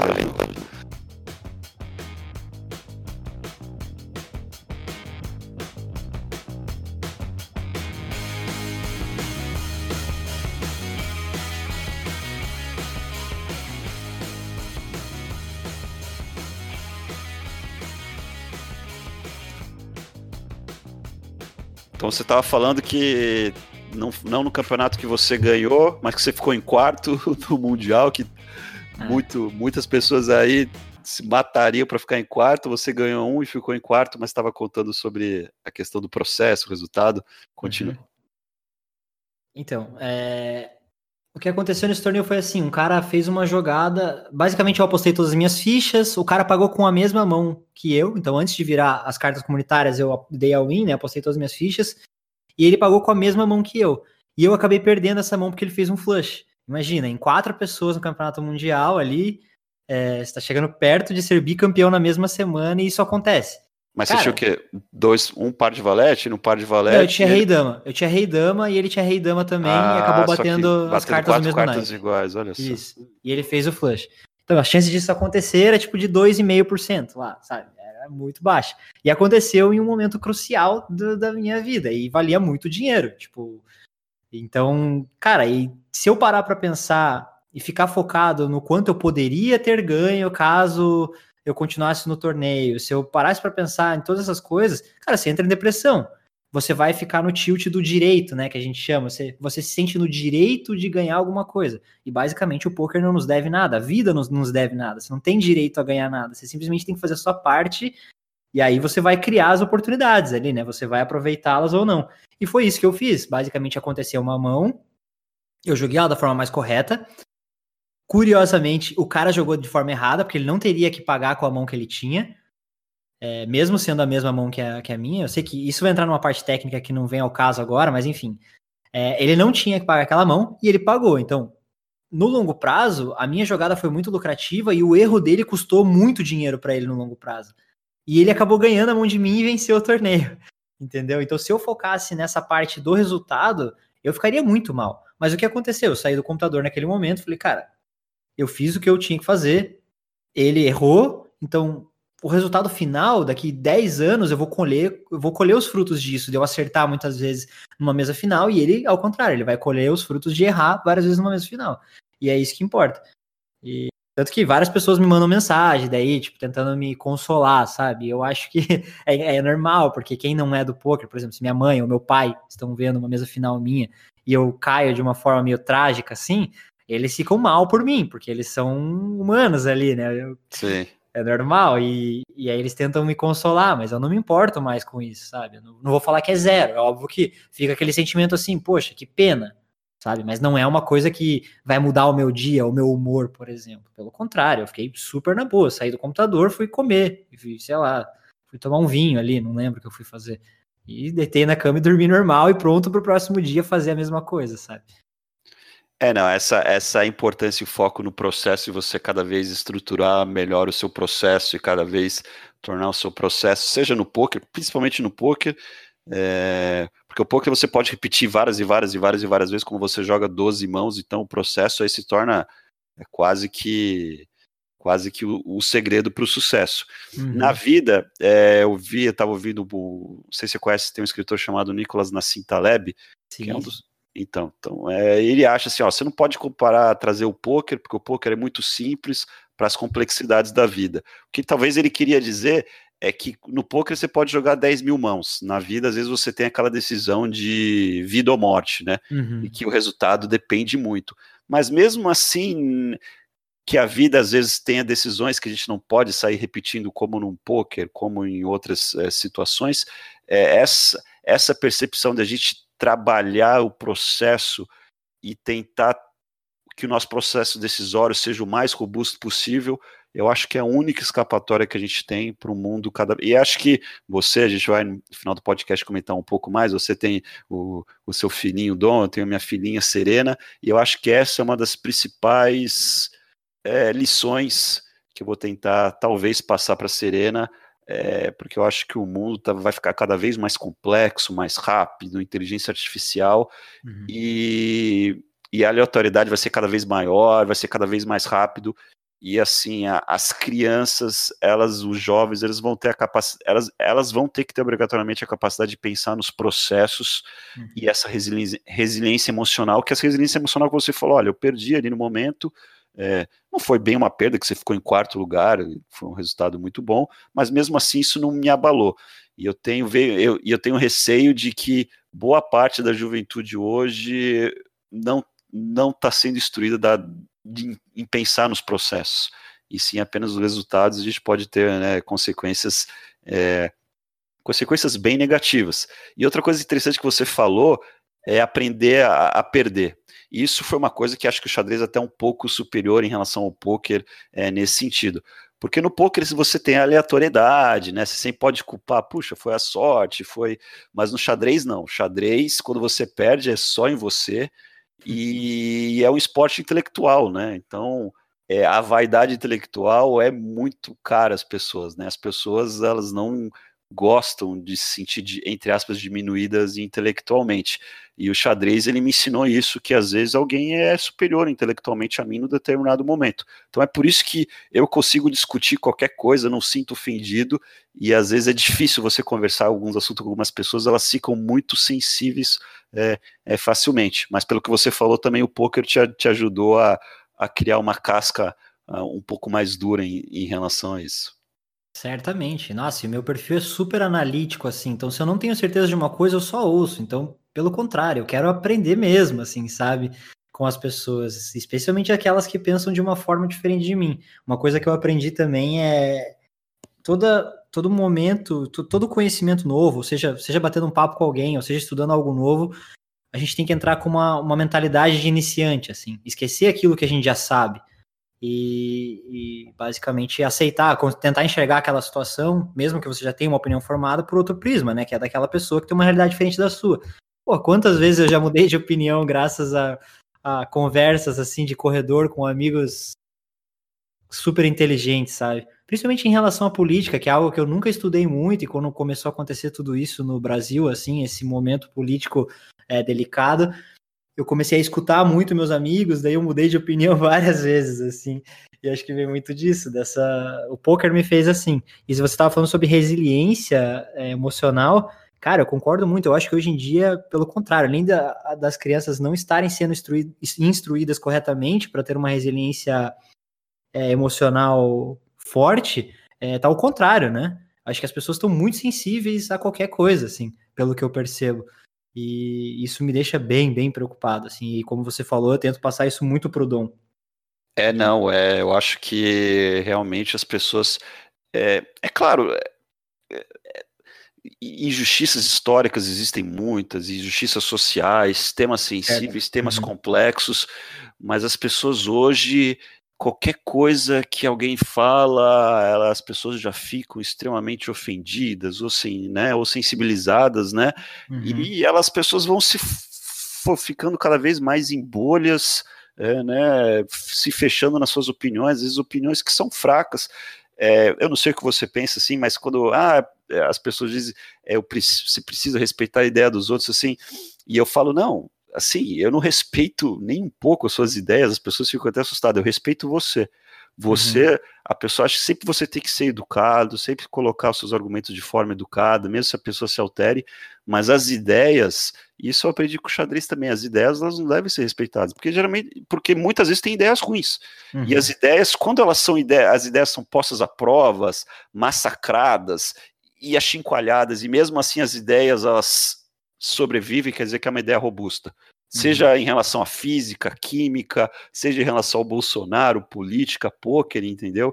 Uhum. Então, assim, não respeitem ideias, respeitem pessoas. Acho que é o que está é o que tá faltando um pouco. A gente não está respeitando. A, gente está tentando respeitar demais a sensibilidade das pessoas, ou seja, as ideias dela, e às vezes não está respeitando as pessoas, porque ofende, ou uhum. chama disso, chama daquilo.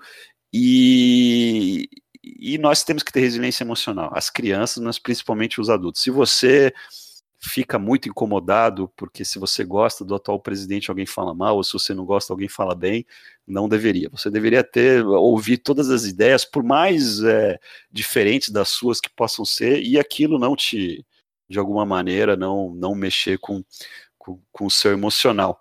Deixo só aqui uma, uma, uma uma pergunta que eu anotei aqui, para a gente já começar aí para o final da, dessa entrevista.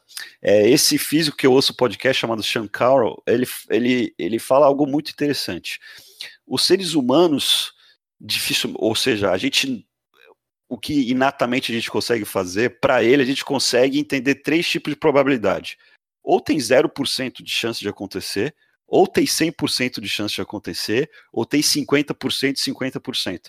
Por que, que eu falo isso? Porque em 2016, quando o Trump ganhou, é, a, os principais veículos de, de análise falavam que ele tinha 30% de chances de, de ganhar. E quando ele ganhou, muitas pessoas falam: tá vendo? Olha só como essas análises são falsas e não sei o quê, não se dando conta que quando você tem 30%, você tem uma chance bem razoável de que esse algo aconteça.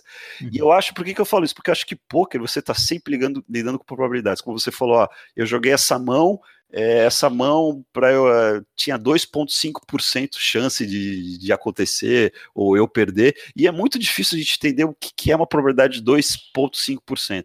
Mas na vida a gente está sempre lidando com essas probabilidades. Ah, qual é a probabilidade de eu continuar casado com a minha mulher nos próximos 10 anos? Sei lá, 80%.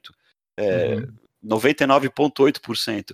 Então, algumas entrevistas que eu vi de jogadores profissionais de poker, eles falam: olha, hoje em dia é, todos os meus processos decisórios, às vezes eu vejo em percentual, então eu penso 25%, 30%.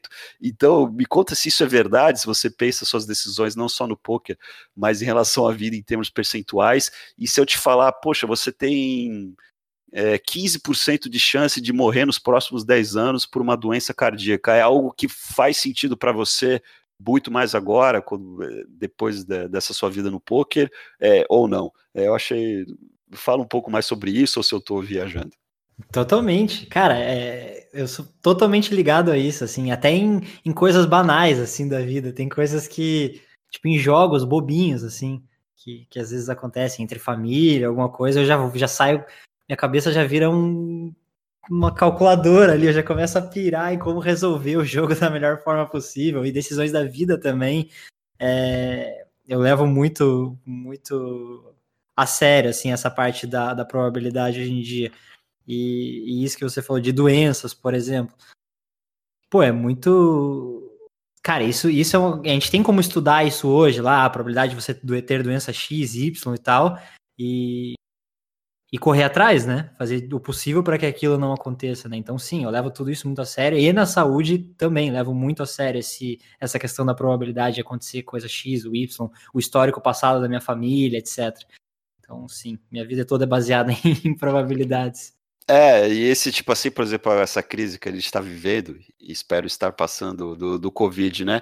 Quando mostra ah, um, uma pessoa de 35 anos, ela é, ela faleceu, tá vendo? Essa doença também ataca jovens. Não, é claro, mas se você tem uma em duas mil chances, que é 0,05%, não uhum. sei se eu calculo, calculei corretamente. Se você pegar um grupo muito grande de pessoas, vão ter pessoas mesmo jovens que, que vão Sim. morrer. Ou seja, há uma probabilidade muito pequena, não quer dizer que é uma probabilidade que não vai acontecer. Simplesmente é uma probabilidade pequena e você pode ser, entre aspas, às vezes, o, o, o azarado, né? Talvez uhum. pegar Covid e falecer quando tinha uma chance bem pequena, ou sortudo ganhar um, um, um, um bilhete de loteria. Então, uhum. acho que é, é, difícil pensar dessa maneira. Talvez come, comece a jogar pôquer aí. Quem sabe você não começa a pensar um pouco mais em, em, em probabilidades. Vamos mudar então, um pouco.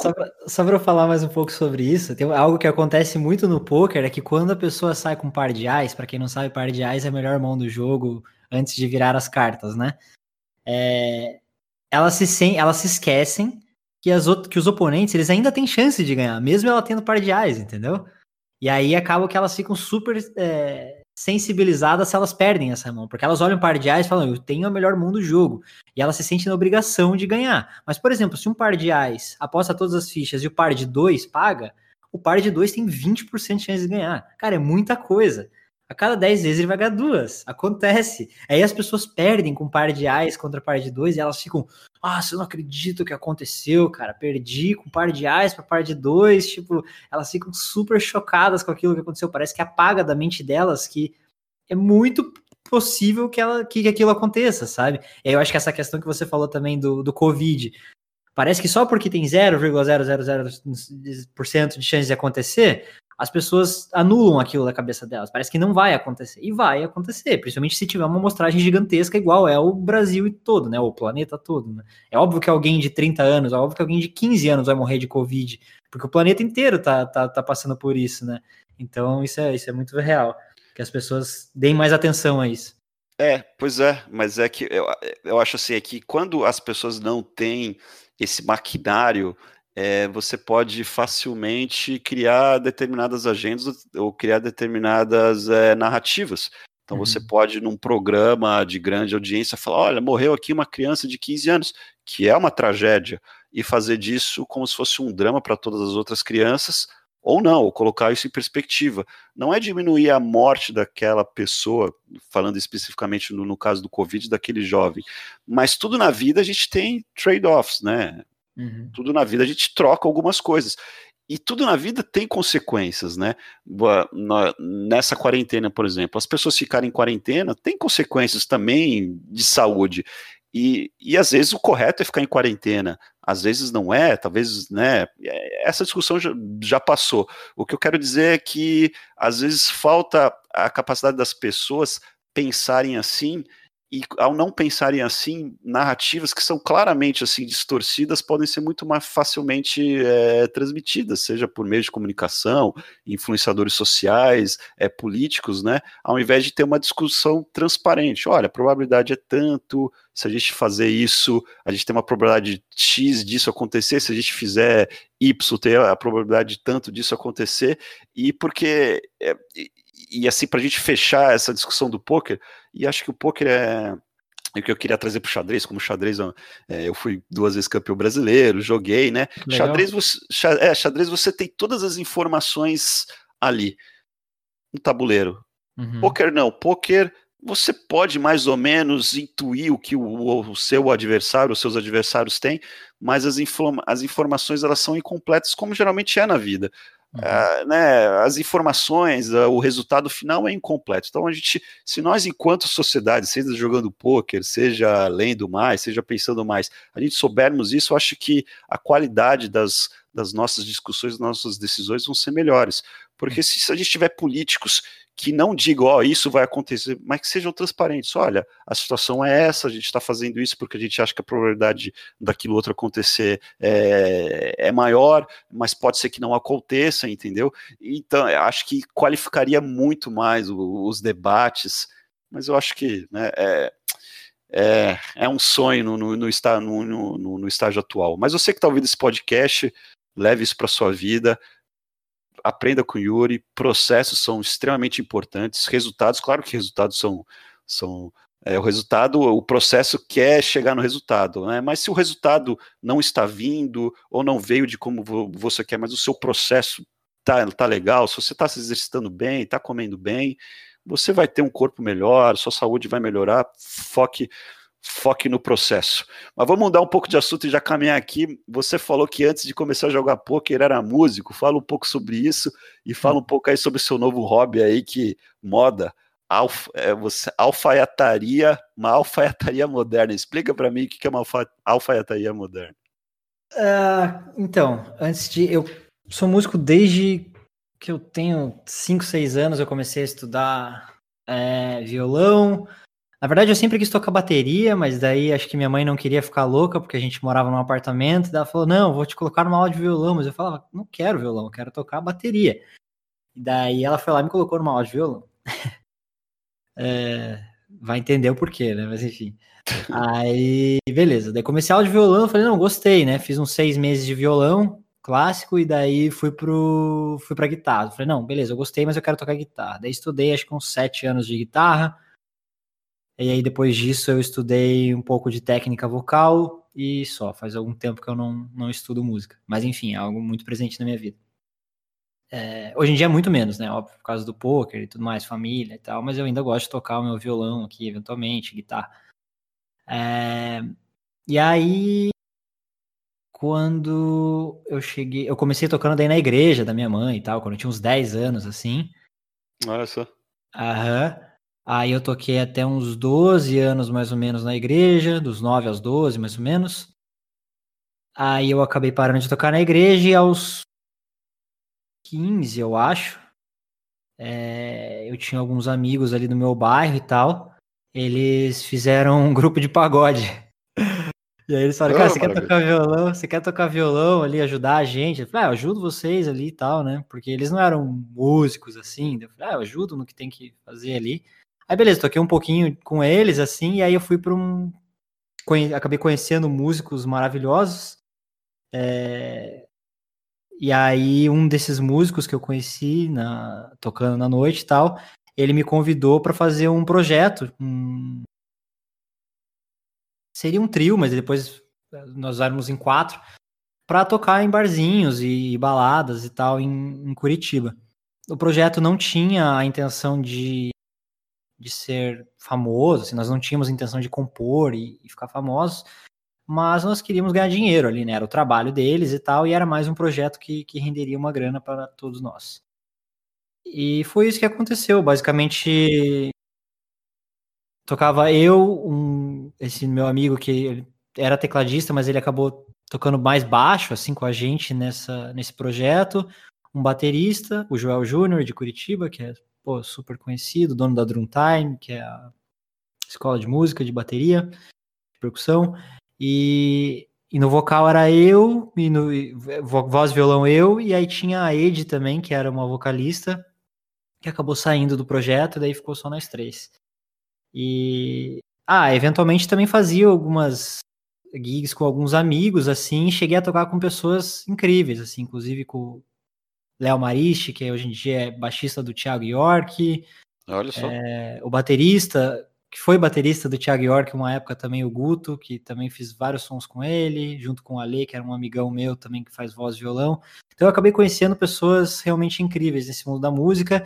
Só que quando eu cheguei aos 18, 19 anos, pra você ver, né? Eu comecei a tocar a menor de idade ali. Eu entrava pois nas é. baladas, você é, quando eu cheguei aos 18, 19, o poker já tinha tomado uma proporção grande na minha vida ali, né? Então eu comecei a viajar mais para jogar os torneios ao vivo, tinha vários compromissos nos torneios online.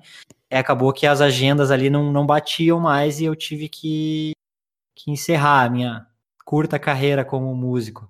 Mas foi um momento, como eu falei, eu conheci pessoas incríveis, foi, foi uma época muito legal da minha vida, assim. Aprendi muito também, né? Tocar na noite, ali você tem que se virar, você aprende muito sobre música na prática ali, assim, tocando, principalmente tocando com caras tão bons, né? Como eles eram. E o prazer que eu sentia em fazer um som com esses caras era assim, não tem nem o que falar, assim, porque era realmente um som de muita qualidade, muita qualidade mesmo. Eu ainda sonho em tocar com eles de novo, assim, fazer alguns sons eventualmente, só que como eu moro longe agora, não tem como, né? E acho que cada um ali também tem o seu. Assim, todos continuam músicos, vivem de música, mas, assim, acho que eles não tocam mais tanto na noite, assim. O baterista, o Guto, acho que ele tava tocando com o Thiago York, mas eu sei que ele tem uma vida mais. Ele faz jingle para propaganda, essas coisas assim, ele é mais produtor musical. Aí o Léo toca com é que o Léo Marich eu não toquei muito também, né? Esse baixista, mas ele toca com o Thiago York. O Tom, que era o cara que era meu amigão ali, que deve. Eu não sei também, faz tempo que eu não falo com ele, mas todos são músicos ainda. E o Joel, como eu disse, é dono da escola de bateria e também é músico de algumas bandas. O, o Thiago York, só para o ouvinte, se eu não estou enganado, é o aquele grande tocador de violão, não é? Violão Isso, clássico. É. Não, o Thiago York é o. É, ele toca música meio pop, assim. Ele é. Ah, é? é Thiago York, ele é um. toca violão e voz. E. Ah, ele é bem famoso, assim, cara. Ele é mais. Do... É. Ele é como. Assim, numa comparação bem tosca, assim, ele é um. James. Não, Jamie Cullum, eu falo, um John Mayer, talvez brasileiro. Assim. Ah, é. Cara que toca meio pop, meio romântico, assim. Lógico, não tô querendo comparar a habilidade dos dois. Fique bem claro não, isso. Não, não. Não, é, entendi. Só o entendi. estilo, assim, tipo, meio pop, meio romântico, é, por aí. Mas ele é bem famoso, acho... fez várias trilhas sonoras pra Globo, etc. Ah, acho que eu tô confundido com Yamandu, perdão. Tô, ah, com Yamandu, Yamandu Costa. É, é, é, sim, não, é. Mas o Thiago York já, já, já tinha ouvido falar de nome. É, eu como cantor de banheiro, né, com uhum. certeza, eu, eu gosto de, de, de cantar rock, heavy metal, já me apresentei algumas vezes em barzinho, mas bem amador assim, mas a música é algo quem tiver a oportunidade de tocar alguma coisa, nem que seja de maneira bem amadora, é muito legal e, e, e eu não toco nenhum instrumento, até preciso aprender talvez um, um violãozinho, mas uhum. assim, tocar, o, acho que tocar como teatro e às vezes tocar rock, heavy metal, é, para mim foi uma experiência muito, é, muito interessante que você tem que perder completamente ali a timidez, ter que subir no palco e, e, e, fazer ali, para mim foi, é uma coisa que eu estou sentindo falta. E mas e fala um pouco aí sobre para a gente é, encerrar moda, de onde ah, esse, moda. de onde Sim. vê esse seu interesse por moda, né? Porque é, eu, ouvintes, eu por mim eu sou ando de bermuda e chinelo, né? Eu sou eu eu queria ter esse prazer pela moda, mas não consigo. Tanto que às vezes a minha mulher tem que falar, pô, você se veste um pouquinho melhor aí pra gente sair um pouquinho mais arrumado. Eu tenho dificuldade, mas quem sabe não vou aprender um pouco com você. Fala, fala para mim de onde vem esse seu interesse pela moda. Então, eu sempre gostei de, assim, dentro das minhas dentro do meu estilo ali, dentro das tribos que eu participei, assim, eu sempre gostei de me vestir bem. Só que esse interesse foi crescendo cada vez mais conforme eu fui ficando mais velho e também conhecendo algumas pessoas.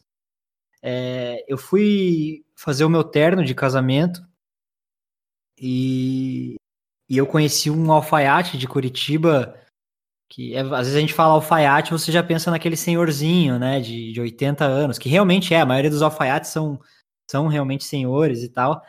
E só que eu conheci esse alfaiate, o Marcos, Dom Bernardino, lá de Curitiba.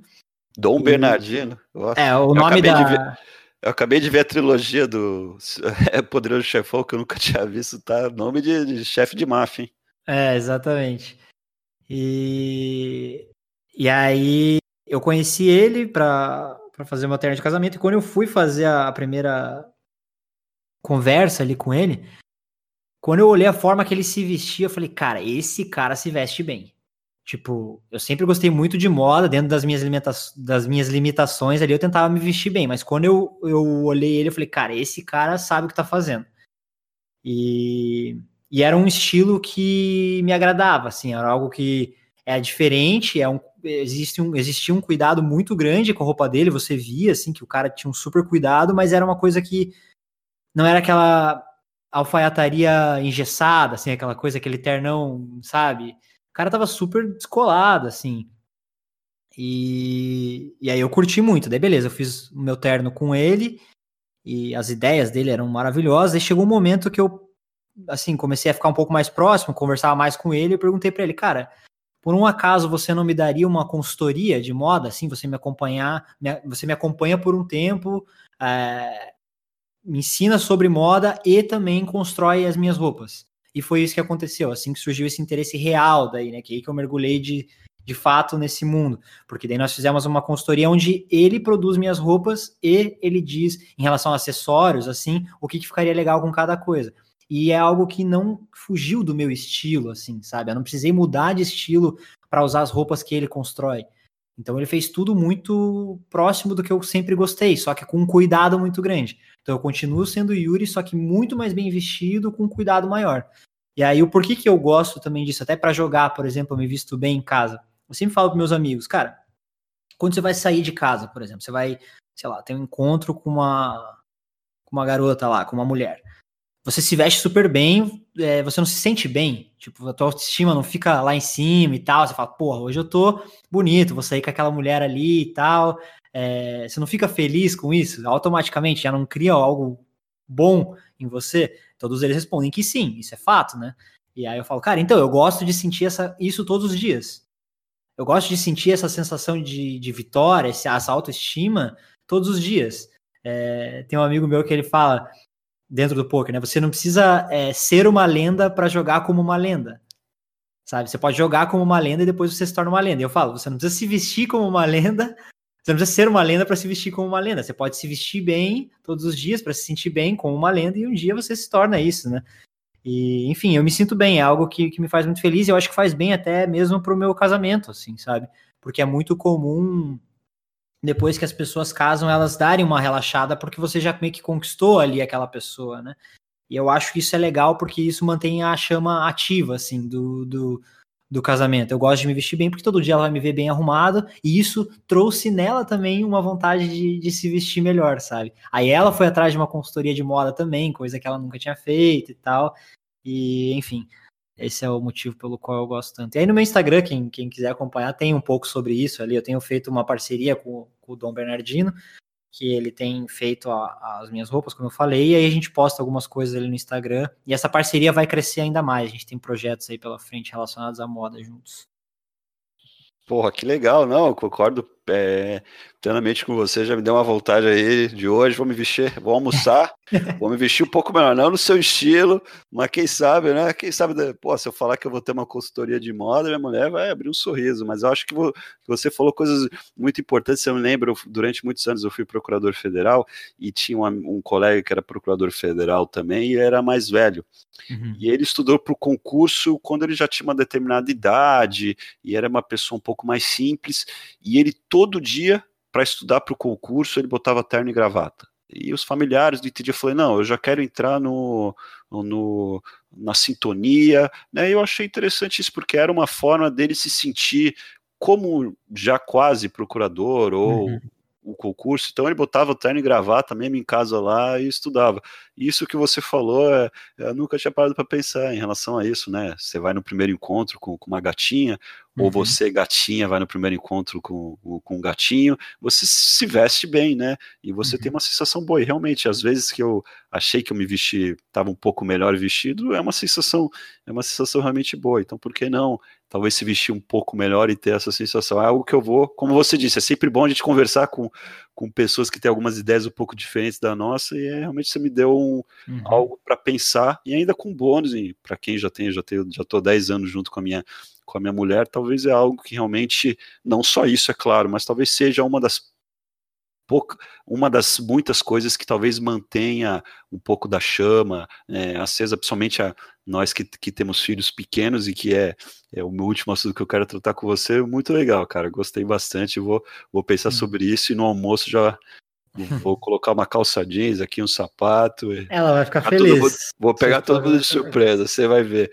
Que legal. E, cara, e assim, o que acho que talvez é muito bom ser campeão do mundo de poker, é muito bom se vestir bem mas acho que nada se compara a ser pai do Dom. Fala um pouco aí, um pouco mais da, da paternidade, né? E, e como é que a paternidade mudou a sua vida. Show.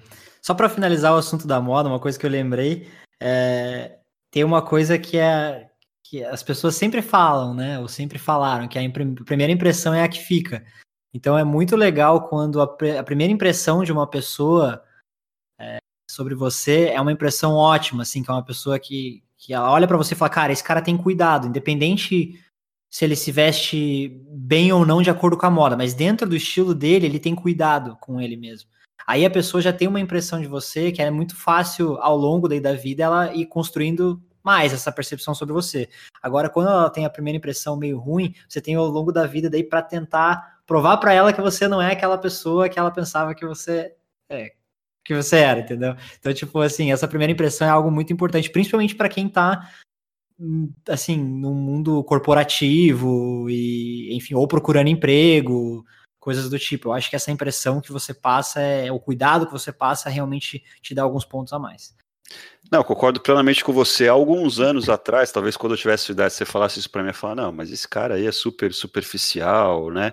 É, uhum. Mas mas é mais, é, é, mais do que isso, né? Seja no mundo corporativo, seja onde você quer, a gente está sempre tendo primeiro encontros com várias pessoas, né? Isso. E não quer dizer que quando você causa uma boa impressão, como você falou, você não precisa estar tá, talvez vestido pelo Dom Bernardino, que se você tiver, tiver a possibilidade, é melhor ainda, mas se você estiver bem vestido, bem cuidado, você causa às vezes uma impressão melhor na pessoa, e ao longo do tempo, se você vai ter uma relação mais profunda ou não com aquela pessoa, a todas as suas qualidades, que vão muito além de como você veste, pode, pode ser mais facilmente construídas de quando às vezes você causa uma primeira impressão ruim. E essa primeira impressão ruim, às vezes, não é nem a nível consciente, pode ser a nível inconsciente na pessoa. Exato. Então, é um cuidado que eu nunca tive muito comigo e é, gostaria de ter tido talvez um, um, mentor. O meu pai também é uma pessoa que também não tem tanto cuidado assim em relação a como se veste, né?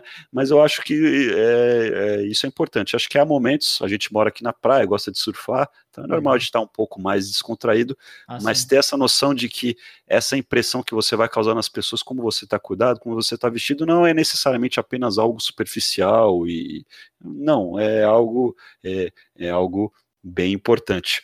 Mas Sim. fala um pouco mais aí sobre a paternidade aí, meu amigo. Cara, é algo realmente impressionante. É assim, não tem como. Acho que todas as pessoas escutam isso antes de ser pai, né? Ah, beleza, você acha que você ama os seus pais? É porque você nunca teve um filho. Ah, o amor de pai para filho é um amor único. E, cara, é realmente um amor que não tem explicação e posso. E, assim, foi a primeira vez que eu chorei de alegria na minha vida. Foi quando o Dom nasceu. Eu acho que eu nunca tinha chorado, de, eu não lembro, pelo menos, de ter chorado de alegria na minha vida, assim. E era um choro tão sincero e tão, cara, profundo, assim, que eu não, cara, não sei nem explicar. Só escorria a lágrima do meu olho, assim, de uma forma que eu nunca imaginei, cara. Acho que nem, nem de tristeza eu chorei tanto na minha vida, assim. Foi algo Nossa, realmente. Quando a Serena, é, quando a Serena nasceu, eu acompanhei o parto, estava junto ali, realmente é, foi até. Tô quase me emocionando aqui, porque eu lembro realmente. Eu não sei se eu já tinha chorado assim de alegria, e foi realmente um choro, uma mistura de, de, de, surpresa, de alegria, de emoção. Foi algo realmente. Foi algo que, poxa, ainda bem que eu vivi, ver um, um ser vivo nascendo, esse ser vivo sendo meu filho, é algo. Bah, Nossa, é único mesmo. mesmo. Outra coisa que isso, que o nascimento do Dom causou em mim é, entender um pouco mais. Eu, eu sou. Eu acredito muito em Deus, eu sou cristão, assim, e eu, eu entendi um pouco mais, dentro do que eu acredito, né? Eu entendi um pouco mais do amor de Deus por nós, assim. Que é um amor de pai para filho, né? Que, assim, independente do que o Dom faça, o meu amor por ele nunca diminui.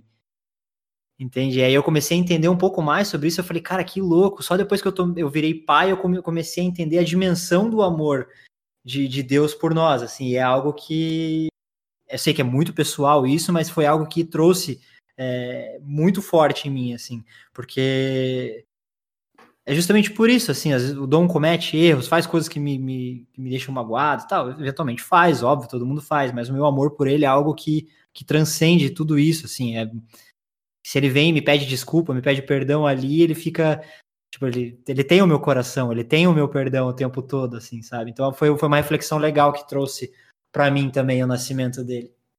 Não, é incrível porque nós humanos, com certeza você deve ter lido bastante, a gente, a gente se baseia muito na reciprocidade, né? Uhum. Se eu te tratar bem, você vai me tratar bem, se eu te tratar mal, se você tratar mal sua esposa, mas em relação a filhos é, é verdade, parece que a reciprocidade de alguma maneira se quebra, mesmo o filho às vezes berrando, gritando, claro, é, uhum. o dom é bem pequeno, a Serena menor ainda, mas mesmo às vezes a gente estando cansado e tal, o nosso amor por eles apenas cresce mais, né? Independente isso. do que eles façam, né? Então Exato. acho que é isso que muitos pais sentem, às vezes quando o filho, infelizmente, vai para um caminho das drogas, ou mesmo até para o crime, comete coisas horríveis, né? Uhum. Mas mesmo assim, o amor do pai, e principalmente o amor da mãe, se mantém. E eu não Exato. sou eu, eu tendo a ser agnóstico em relação se existe se existe é, Deus uhum. ou não, mas achei muito bacana isso de você ver algo algo religioso, né? Algo uhum. espiritual nesse amor que você sente ao seu filho, talvez no amor que Deus sinta por você, ou sinta pela humanidade, ou sinta isso. pelos vírus. Muito legal. Muito legal mesmo. É Cara, algo que até mesmo se você não acredita, eu acho que é algo que, que é meio espiritual pela natureza dele, assim. O amor que a gente sente pelos nossos filhos é algo meio espiritual, mesmo não acreditando em um ser maior, assim, saca? Acho que ah, é, é muito profundo, é muito profundo mesmo, é algo que a gente nunca experimentou. E tanto que, eu, como eu falei, quando as pessoas me falavam, realmente eu não tinha ideia de como era o amor. Porque você pensa que você conhece as formas de amor, né? Sei lá, amor de pai, amor de, de marido e mulher, amor de amigo e tal, só que não nenhum se compara, é algo tipo que transcende fácil, assim, sabe? É muito legal. É, esse, geralmente a gente fala, não, um sábio é aquele que aprende com o erro e os acertos dos outros, mas ser pai só sendo pai mesmo, não tem como. É verdade, é verdade. Não tem como você aprender com os erros ou acerto. talvez na criação do filho você possa aprender com os erros e acertos dos outros, mas o amor só sendo. Exato. Meu amigo Yuri, já estamos aqui chegando a mais de quase uma hora e quarenta, vamos fechar esse podcast, mas antes eu sempre faço umas perguntinhas finais bem curtas para os entrevistados, umas perguntas que eu acho interessante. Diz aí algum livro que, que te marcou, algum livro que você goste bastante. Deixa eu pensar. Cara, ah, são tantos, cara. É, essa pergunta é muito difícil, cara. Um... Ah, para não ficar para não, não ficar pensando muito aqui, eu vou deixar dois. Um em relação ao poker, que me ajudou como competidor, e um na vida. Na vida é a Bíblia, que é o manual da vida. Então, mesmo se você. Tem até um amigo meu que não é cristão e ele leu os evangelhos, ele achou animal, assim, porque realmente é incrível. E em relação a, a, ao poker, competição, um livro que me ajudou muito foi um livro chamado Relentless, que é o. Relentless Exato. Eu acho que para pessoa que não é competidora, ele é um livro um pouco chato, para ser bem sincero. Ele é um livro escrito pelo cara que foi preparador físico e mental do Michael Jordan e do Kobe Bryant. E ele mostra o que o, o Michael e o Kobe tinham de diferente em relação aos outros esportistas e aos outros jogadores de basquete. Porque eles eram relentless, assim, eles eram é, é, imparáveis. Sim, é, exatamente. Tanto que o nome do livro é, é From Good to Great to Unstoppable. Então, do bom para o excelente para o imparável.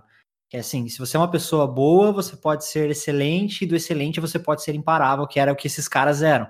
Eles não tinham limites, né? Assim, pô, eram um anel atrás do outro, sempre os melhores. Os caras jogavam com o tornozelo torcido, eles achavam força de onde não existia. E esse cara ajudou muito eles. É, a história até é legal que o, o, Michael Jordan ele não queria ser treinado por ninguém, porque ele achava que ele já era muito bom e tal. Aí chegou um momento que ele precisava ganhar mais músculos também e também treinar a parte mental dele. E ele falou pro, pro Tim Grover, que é esse cara, falou assim: você tem três meses para me provar que você pode me treinar. Eles ficaram daí acho que 15 anos juntos, assim, tipo 10 anos juntos. Não, muito legal. Não, ainda não tinha ouvido falar é, desse livro. E a Bíblia, com certeza, é uma das leituras que eu ainda quero fazer. Ainda não, ainda não fiz e, e com certeza acho que deve ter várias gemas é, ali, Sim. vários diamantes ali para aprender. E um, e um filme, algum filme que te impactou, algum filme que. Sei que deve ter vários também, não sei se você uhum. gosta tanto de filmes, mas algum filme que é... possa ter te impactado. Eu acho que até se você não assistiu, assista esse filme, que é um filme legal para criação de filhos, assim, óbvio que não para criar da forma que o cara cria, mas para pegar algumas ideias e ver o quão legal é, que é o Capitão Fantástico, já ouviu? Ah, esse filme é incrível. Eu vou pegar 90% do que do, do, do, do que ele faz. Pô, Capitão Fantástico eu vi, eu vi duas vezes no cinema e já vi umas duas vezes no Exato, eu vi três vezes também. Eu não gosto de repetir filme e assistir esse filme três vezes. Então é sinal que o filme é bom mesmo. Então, essa questão de falar sempre a verdade para o filho, não querer esconder, é, sim, falar a verdade, mas de uma forma. A gente pode falar tudo, né, para todas as pessoas, sim. contanto que seja da, da, de uma forma, enfim, correta, assim, com as palavras, não correta, né, mas que, não existe forma correta, mas com, a, com palavras doces e gentis, né, não precisa esconder nada, nem dos nossos filhos, nem de ninguém, né. Mas acho que a cena final do filme ela captura bem, porque é, é claro que ali ele, eles foram para um lado muito extremo.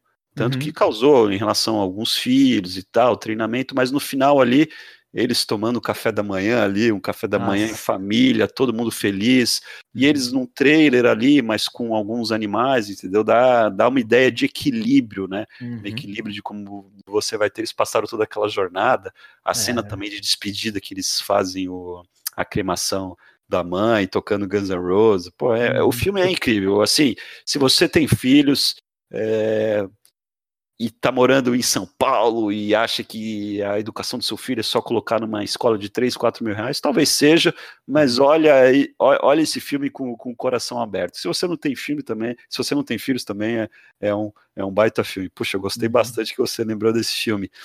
É, diz aí alguma coisa que essa que o Covid é, fez você mudar de valores, alguma coisa esses, esses meses aí de, de, de, de, não vou dizer tensão, porque aqui na nossa rua a gente conviveu bem, né? Uhum. A gente tem uma comunidade bem forte aqui, mas alguma coisa aí que fez você repensar um pouco mais os valores, mudar alguma coisa na sua vida, ou não? É, o Covid trouxe duas coisas, né? Esse isolamento. Primeiro, uma aproximação muito maior com o meu filho, porque mesmo trabalhando em casa, muitas vezes eu não sei porquê, eu não, não tinha o costume, por exemplo, de ir para praia sempre com ele, descer ali. Então, o Covid, esse isolamento, por ter que, como ele não sai muito de casa, eu, no início, né, me obriguei a, a fazer coisas para distrair mais ele. Então, eu levava ele à praia, passeava com ele e isso se tornou um hábito e um hábito incrível, porque a gente ficou muito mais amigo, muito mais próximo. Para quem, acho que todo mundo sabe que quando a criança é menor, né, principalmente menina, é grudado com a mãe, né? E, e aí isso tornou a nossa relação muito mais próxima, assim. Eu sinto que ele sente isso também. E outra coisa é que eu sempre fui um cara que gostou de olhar para dentro, assim. É, sempre gostei de, de, meditar e tudo mais, só que o Covid trouxe ainda mais isso, né? Porque como a gente fica muito tempo em casa, lógico, eu sempre trabalhei em casa, mas quando eu queria sair, eu podia sair, eu tinha essa liberdade, né? E aí agora eu tô, tô tirando um tempo para mim, assim, eu até deletei Instagram, deletei Twitter do, do meu celular. Eu tenho ainda, né? Porque por conta da minha parte profissional, é, eu tenho que. Eu crio conteúdo, bastante conteúdo para o Instagram, só que eu tenho uma equipe que me ajuda. Então, quem posta são eles. Eu não consumo mais nada dessas coisas. Justamente por isso, porque me trouxe essa vontade de olhar mais para dentro, olhar mais para mim e me desenvolver como, como pessoa. Estou aproveitando esse tempo para ser, de fato, a melhor versão que eu já fui na minha vida, assim. Não, incrível, incrível. Muito, muito, ba muito bacana mesmo, Yuri. E uh, a última pergunta que eu faço, como você é um pouco mais novo, às vezes talvez não vai ter o impacto que que, que, eu, que eu gosto que, que essa pergunta tem. Uhum. É, seria uma pergunta: o que, que o Yuri falaria para o Yuri de 20 anos? Se você tivesse uma idade de 40 anos, talvez seria um pouco mais impactante. Você com 29 uhum. anos está muito próximo. Mas uhum. o que, que você talvez faria, falaria alguma coisa para o Yuri de 20 anos, Yuri de 19, 18 anos, talvez que estivesse começando a jogar poker, faria alguma coisa diferente? Eu falaria para focar no processo, certamente. Eu chacoalharia o Yuri de 20 anos ali. Eu posso, posso dizer que, é, que o Yuri de 20 anos era um outro Yuri. Então, eu acho que eu tenho, eu posso sim falar do Yuri de 29 para o Yuri de 20, para ele focar no processo, porque eu era muito guiado por pelas coisas, pelos, eu era muito abalado pelos acontecimentos externos que eu não tinha controle, assim. Então, eu sofri muito. Eu não sofreria tanto se eu chegasse para o Yuri de 20 anos e falasse isso, assim, falasse tudo que ia, não tudo que ia acontecer, mas tudo que poderia acontecer se eu focasse no processo.